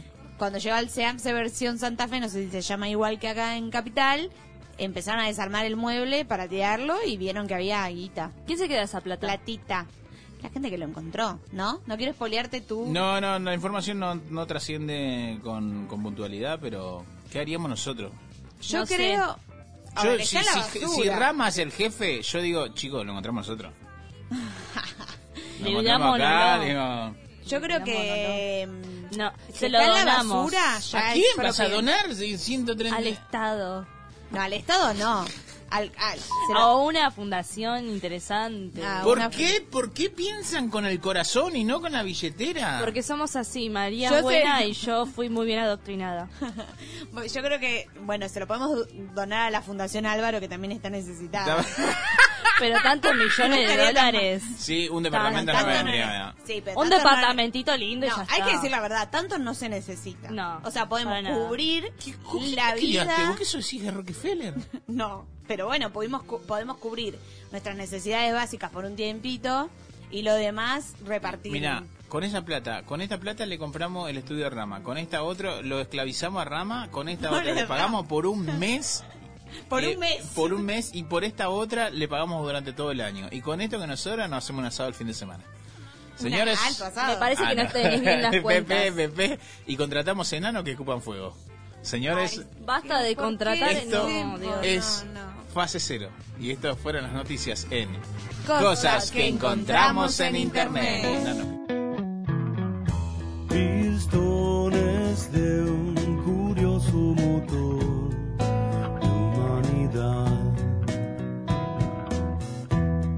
tesoro.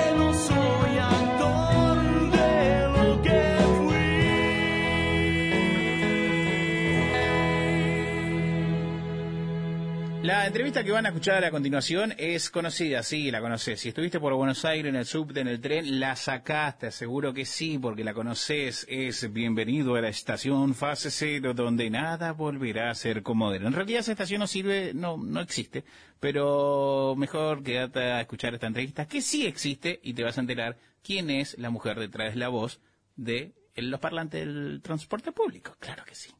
Fase cero.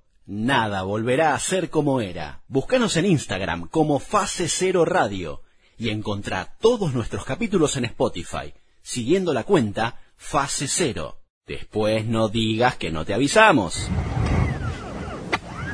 Nos metemos en la entrevista con Viviana Anelli, ella es locutora. Para muchos quizás cuando empiecen a sacar la tonada, el timbre, ese momento exacto, dicen, ya está, la tengo, sí, es ella, es la voz del subte, la voz del tren, es amiga de todos, nos acompaña siempre y nos dice que no nos pasemos porque la próxima parada es Miguelete. Entonces, saludamos a ella, Viviana Nelly, aquí fase cero, Álvaro, María, Camila, Natacha, ¿cómo andás? Hola a todos, ¿cómo están? Muy bien, bueno, el saludo para todo ese equipo que se ve que trabajan muy bien y muy coordinados, así que felicitaciones por esta propuesta. Muy bien, vamos, eh, recortemos eso, ya está. Eh, Gracias Vivi por tu comunicación.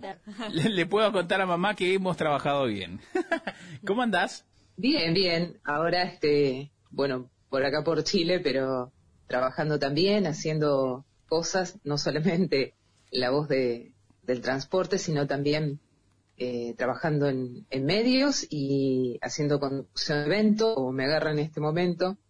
Mira, ¿se puede Así saber que de qué, con esta- de qué evento estás? En este momento estoy en Chile, en Valparaíso, porque es la tercera cumbre internacional del bolero, una actividad que organiza el municipio de Valparaíso. Y mm, bueno, siempre estoy en diferentes conducciones de eventos, en esta oportunidad acá en Chile y en todo lo que es la, amplia gama de posibilidades que tiene la locución. Yo siempre digo que antes se relacionaba la locución con la radio o con la televisión y hoy hay muchas posibilidades, desde ser la voz del transporte hasta grabar un IBR, que es un contestador automático, hacer conducción de eventos, podcast, audiolibros y toda esta, esta gama tan amplia que tiene la locución y hay muchas cosas más, ¿no? Pero por mencionar algunas nada más. Eh, bien lo decís, la locución eh, es, un, eh, es un hermoso trabajo, es un arte, quizás eh, hay muchas alternativas eh, de trabajos, pero no hay lugar para todos, eso es verdad también. Al menos hablamos del trabajo rentado, ¿no? Por supuesto, porque no deja de ser un arte y muchas veces uno lo practica porque ama lo que hace y porque confía en uno mismo. Pero en este momento me quiero centrar eh, en este eh, en el motivo de la charla, que fue como, che, hablemos con la voz del- del, del transporte, que seguramente alguien que te está escuchando ya te sacó la ficha y dice, sí, sí, ahora la tengo, sé quién es, es la que me acompaña todos los días al, trabajo, es la que me guía, es la que me, me permite eh, bajarme a tiempo y las combinaciones. Así que, eh, ¿cómo, cómo fue ese encuentro? ¿Cómo fue esa propuesta laboral que apareció y decían, che, necesitamos una voz así, así, asá? Y dijiste, bueno, me mando, porque es también un poquito así, ¿no? El oficio de decir, eh, bueno, necesitan esto. Yo por la duda mando, a ver, que quizás eh, eh, me encuentran y soy yo. Sí, bueno, en este caso fue como una cita ciegas, podría decir, porque tampoco sabía qué era lo que necesitaban, no había una referencia como para decir, bueno, buscan una locutora para tal programa de televisión o para tal programa de radio, uno sabe cómo es la referencia de esa radio. En este caso era algo nuevo, también un desafío, y mm, bueno, presento el demo, pasa el tiempo, dije, bueno, habrán tomado otra persona, y después me entero que, había quedado seleccionada, sigo haciendo otras pruebas más y empiezo a trabajar. Así que fue algo un poco de sorpresa y otro poco también de, gran desafío y responsabilidad, porque era hacerlo por primera vez y, y cómo lo hago y con qué referencia, porque no, no había un- una referencia de una voz anterior. Así que fue un desafío, pero algo muy lindo. Y realmente me hace sentir orgullosa porque yo también viajo en subte, viajo en tren y me voy escuchando por el camino, así que es algo realmente muy muy, muy linda, ¿no? Además también este, me pasa de, de viajar y, y lo que descubrí últimamente que hay muchos chicos que son fanáticos especialmente de los trenes y mm, me envían mensajes o, o los chicos o los papás a través de redes pidiendo algún saludo, nombrando la estación donde se bajan siempre. Así que hay un público, un público infantil que, que es muy, muy fanático de los trenes y de hecho me acuerdo cuando mi hijo era chiquito, veía pasar un tren y era una desesperación era el tren, ¿no? Entonces es algo, para los chicos es algo que, que, que les apasiona. Y que la voz les diga el mensaje de esa estación donde se bajan, imagino que también debe ser lindo.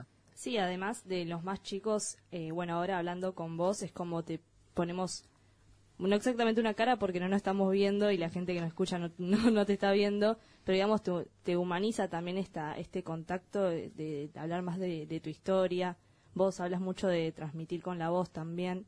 Eh, entonces nada, como que me parece muy loco eso de dejar de lado por esta cuestión más como robótica, tecnológica, si se quiere, de, ah, bueno, es una voz que me está hablando en el medio de transporte, y decir, no, es una persona, es además periodista, tiene sus, sus proyectos, etcétera. Sí, sí, bueno, eso me pasa mucho que cuando lo descubren me escriben y me dicen, ay, yo pensé que era un robot, pensé que era Claro. una máquina, y claro, pues, piensan que no, no hay una persona detrás. Y otros tal vez me escriben y, y me dicen, uy, yo siempre quería saber quién estaba detrás de esa voz. Y entonces es como que hay todo un misterio y, y creo que eso lo hace, lo hace este llamativo, ¿no? Lo, lo hace diferente. Yo cuando era más chica, bueno. perdón, ¿Querías Sí. viajar en tren también, No, María? cuando era más chica, tipo el año pasado, no. No, e- es, muy de, de- medio de boluda total lo que voy a decir, pero en serio cuando era más chica pensaba que, que la voz estaba ahí en el vagón Qué tierna, te puedo con abrazar. un Que alguien la abrace. micrófono diciendo, porque yo pensaba, si Imagínate. es grabado, ¿cómo sabe que estamos en catedral? Yo, yo también la pensaba igual. Claro. quiero decir. 24 horas vivían ahí, sí, estamos en catedral, Bueno, bajar. pero no, no sos la única. Hay mucha gente que me pregunta, ¿y, y cómo haces? ¿Y dónde estás? O sea, Claro. piensan que yo estoy Soy físicamente y que estoy en, en todos lados, ¿no? Entonces Ujú. es un poco difícil. Pero mm, sí, o sea, el imaginario de la gente y, y está bien, porque bueno, no, no saben cómo, cómo es y, y es lógico que lo piensen. Además, Vivi, es un trabajo que que, sí, que- sí, que eso- todo el tiempo tiene como material para, para grabar, ¿no? No es simplemente las quizás 10 estaciones Mm. que tiene el- la línea H y eh, las cabeceras, sino que es todo el tiempo como quizás, eh, che, grabame, eh, grabame esto, renovemos esto otro. Es como también laboralmente, es como, ok, soy la voz oficial y constantemente me piden cositas para cambiar o agregar o quitar. Me parece que eso también eh, es como una tranquilidad para la locutora, ¿no? El hecho de decir, ok, acá hay trabajo. Sí, eh, siempre hay, hay mensajes para grabar. Con el tren estamos grabando permanentemente porque hay mejoras en el servicio, hay obras, hay mensajes que se van actualizando. Durante la pandemia se grabó mucho eh, todo lo que tiene que ver con mensajes de, de cómo cuidarnos. Entonces, permanentemente siempre se van renovando los mensajes. Los de las estaciones, obviamente que no, no son los que escuchamos siempre, pero todos los mensajes que, que se escuchan tanto en los parlantes de las estaciones o dentro de las formaciones, sí, permanentemente se están renovando y van actualizando la información del servicio. Yo tengo un par de ideas, eh, Viviana, que para mí hay que volver a, regrabar o hay que darle otro énfasis, porque me parece que ya la gente, eh, cuando le llega el mensaje de por favor retírese a un costado porque tienen que bajar, para mí el mensaje tiene que decir dale boludo, hacete un costado, que primero tienen que bajar para que vos puedas subir. Eh, eh, creo que el mensaje tiene que ser más directo, porque aún así no se respeta esto de, che, dejen bajar primero para después subir. Sí, eh, yo creo que, bueno, en realidad el mensaje lo deberíamos tener presente y, y no hace falta que tengamos que escucharlo. Sí, es verdad. Si sabemos que una persona está dentro, tiene que bajar para que nosotros podamos subir. Sería muy atropellado de nuestra Claro, parte ser- que sería como- le pasemos por encima, ¿no? Exacto, sería Creo que como es un llenar- mensaje que como sociedad deberíamos saberlo, no debería hacer falta que esté grabado, pero Sí, bueno, también. todavía tenemos que seguir aprendiendo. Hay mensajes que todavía no salieron, eh, no sé si la palabra es publicado, pero quizás no son los más escuchados.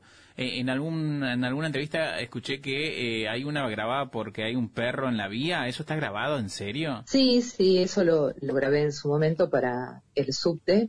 Mm, No sé si habrá ocurrido el caso de, de que lo hayan utilizado, pero bueno, es, es una opción, sí. Y, y así hay muchos muchos mensajes más. ¿Se pueden contar algunos o no? Tipo que vos decís, no sé si lo van Y a usar. no, la verdad que no, o sea, no sé efectivamente porque no estoy todo el tiempo ahí, pero este, bueno, pienso que se deben haber utilizado, no, men- mensajes, digamos, así curiosos, no, más que ese, digamos, no, no hay otro. Pienso que no, tampoco me acuerdo porque, bueno, ya hace bastante tiempo que los grabé, pero pienso que no. ¿Y, y cuál, cuál sería tu, tu trabajo ideal al que decís, bueno, no me voy a jubilar sin, no sé, locutar este evento, trabajar para una marca o hay algo así que, que a lo que aspires o bueno, vas viendo a medida que se va haciendo tu carrera? O digamos que estoy contenta con todo lo que hice porque pasé por todo, desde hacer la locución en estadio de fútbol, cosa que no hubiese imaginado tampoco y que también está lindo, o sea, no me gusta el fútbol, pero me gusta todo el, folclore de ir a, a la cancha y no del partido no entiendo nada, pero que sí, me, me gustó ese tiempo que hice ese trabajo. Después, bueno, hice conducción de eventos, programa de tele, radio, de todo un poco. Así que creo que pasé por todo lo que me gustaría, tal vez hacer algo de doblaje. No incursioné mucho en eso, digamos que es lo que queda pendiente. Tal vez sería uno de los ítems ahí a, eh, a un futuro, no sé si cercano o lejano, pero bueno, podría ser alguna de las cosas que, que me gustaría hacer en algún momento. Y algo en televisión, Bien, que bueno, si bien hice, pero bueno, me gustaría. Va, va a llegar, que yo creo que todo eso va a llegar. Y te hago una consulta, ¿cómo, ¿cómo haces? Digo, no creo que sea como los actores, digo, pero ¿te preparás o das diferentes tonos? No sé, eh, por ejemplo, como decías, de un partido de fútbol o del tren, vos decís, le, le demostrás diferentes formas en que lo podrías decir o ellos te dicen, no, lo tenés que decir así, eh, no sé, ¿cómo es el trabajo del locutor en ese sentido? Tipo, ¿puede ser un poco más creativo? Onda, mira, se me ocurrió esta forma, ah, o no. todo tiene, tiene su forma, digamos, no es lo mismo hacer un programa de cumbia que hacer un programa de tango o un programa romántico. Lo que es fútbol, y está muy bueno, el hecho de ir al estadio, el mismo entorno, ese contexto, te pone en el clima y no hace falta que pienses, ahora pongo un tono más arriba, o sea, te metes en ese contexto y sale automáticamente. Y después, bueno, depende de lo que se grabe, será el tono adecuado, si es que lo indican o no, o a veces por criterio. Eh, a veces no, no te dan una indicación, esto lo queremos de tal manera. Depende de lo que sea, si es un aviso, si es eh, un video institucional o lo que sea. A veces el cliente pide o a veces te lo deja a tu criterio y bueno, entra la creatividad de cada uno. Así que eso depende de lo que sea.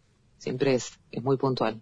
Estamos hablando con Viviana Nelly, ella es locutora, recibida en ICE, el Instituto de Superior de Enseñanza Radiofónica, y tiene dos hijos eh, que también heredaron esta pasión por la comunicación.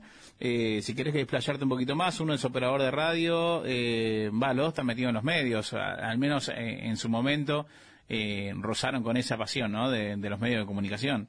Es inevitable, ¿no? Que, que la fruta caiga lejos del árbol.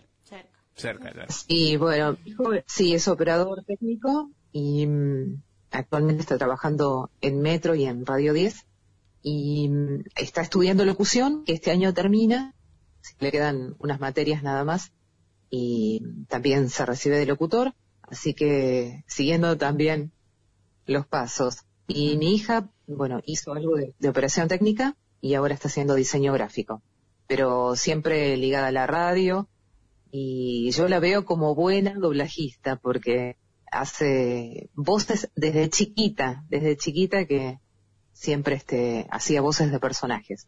Así que yo la veo como, como doblajista, no sé si en algún momento eh, tal vez Un siga ese Disney. camino y Un Disney Channel ahí. sí, sí. Claro, además todo, todo nace, todo nace Sí. jugando, ¿no? Viví es como, eh, todo Sí. nace con esto, ¿no? Sí. De decir, ok, dejarlo que el nene siga jugando con esa voz y que quizás el día de mañana es lo que le da, garantiza el ingreso económico para, para ganarse la vida. Sí, yo creo que lo importante es hacer lo que a uno le gusta.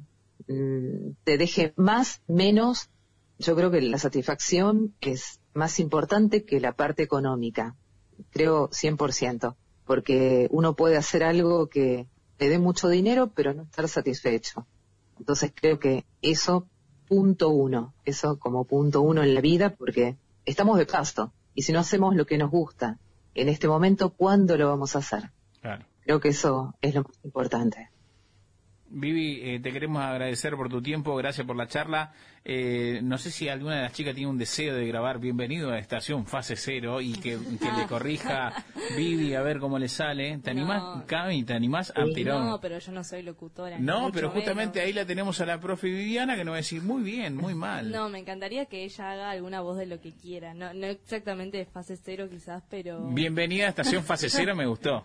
Podríamos hacer una así, Vivi, Bueno. y nos regalás y obviamente Sí, después salimos vamos. a vender el comercio y todo. Bueno. Bienvenidos a la estación Fase Cero. Pará, pará, pará, Me lo voy a poner pará. para despertarme todos los Pará, días. Vivi, eh, eh, faltó el eslogan que es fase cero y el eslogan es donde, na- donde nada volverá a ser como era. No sé si lo tenés. muy y largo. Sí, es largo, es largo, yo sé. Sueño cumplido. Y yo sé que Vivi vive de esto, pero bueno. mm, Es para... me- esto va a que me quedar lo acá. grabes. Sí, es para un mimo. Eh, bienvenida a la estación Fase Cero, donde nada volverá a ser como era. Bueno, a ver si me acuerdo. Bienvenidos a la estación Fase Cero, donde nada volverá a ser como era.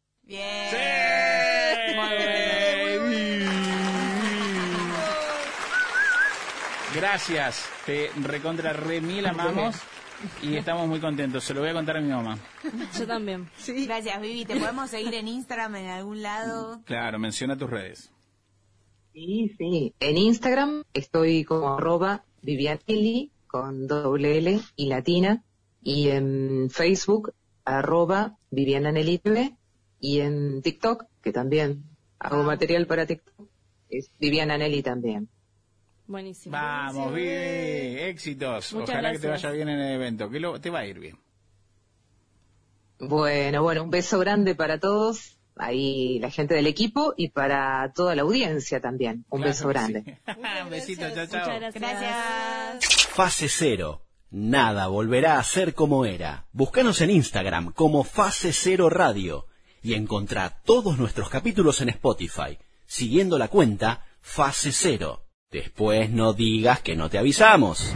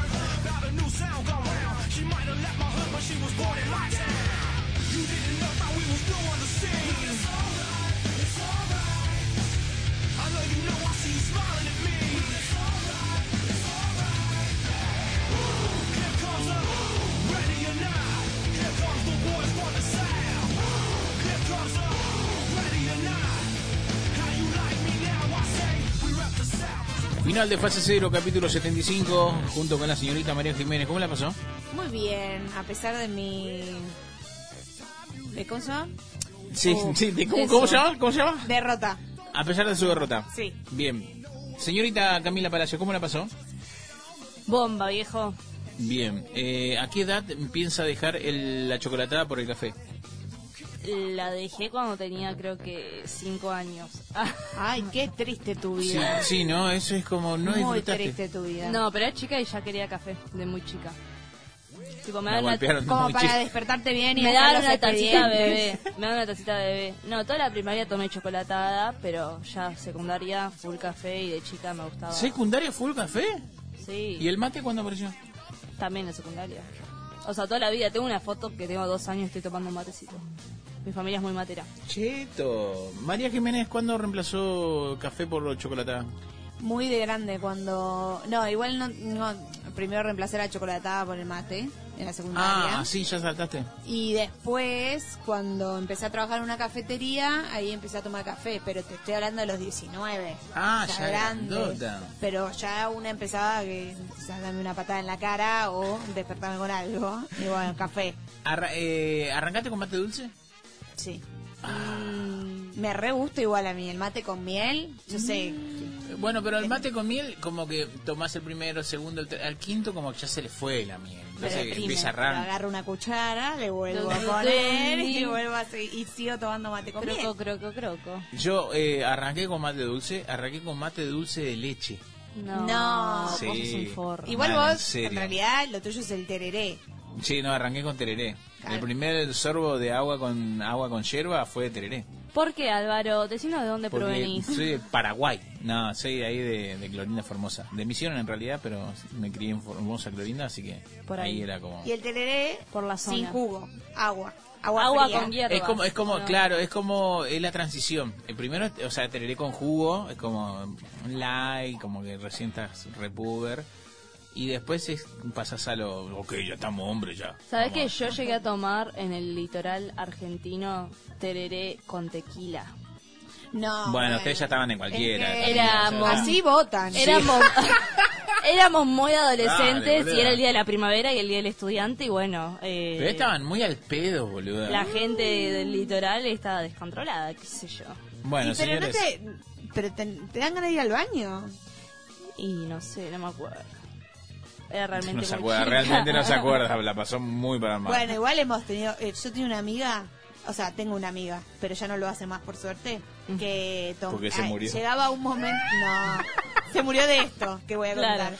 Estaba en un momento del pedo tan grande cuando éramos adolescentes que tomaba vodka con azúcar. No. ¿Qué Y era hizo su eso, trago. Guadalupe? No, no, Daniela. Ah. Y encima, o Y era sea, su trago, hasta vodka prefiero que con me digas vodka solo. ¿Vodka con azúcar? El azúcar le daba el toque.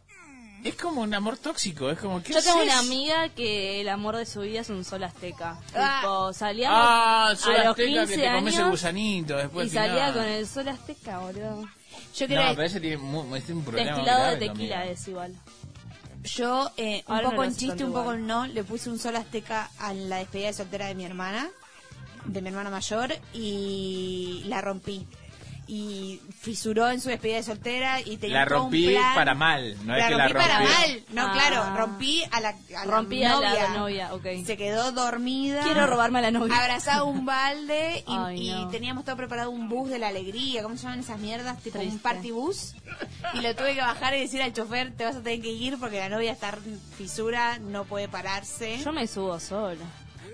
No sé, ya está pago. Ya está pago, negocié la mitad, me lo devolvieron. Encima Ay, lo hicimos bien, en la bien, casa de una amiga mía. Entonces me le saqué Guadalupe. las zapatillas a, mi- a Guadalupe, le saqué las zapatillas a mi hermana, la tiré a dormir en la casa de mi amiga y le dije, bueno, mañana cuando te despiertes. Bendiciones. Encima el otro día era el Día de la Madre, Mm. entonces estábamos yendo a lo de mi vieja para festejar y mi hermana en cada esquina, estábamos en un taxi porque no podía más, en cada esquina tenía que abrir la puerta para vomitar. No, no, muy sí, quinceañera. Pero después se casó y ahora es feliz. Bueno, así que lo recomiendo. feliz. Vieron chicos, todos los borrachos terminan siendo felices, así que felicidades, van por buen camino. Señores, muchas gracias por escuchar hasta aquí. Eh, un beso grande a todos. eh, espero que hayan disfrutado. Capítulo todos. 75 de Fase Cero, producto original de Chipá Contenidos. Así que, besitos, chao, cuídense.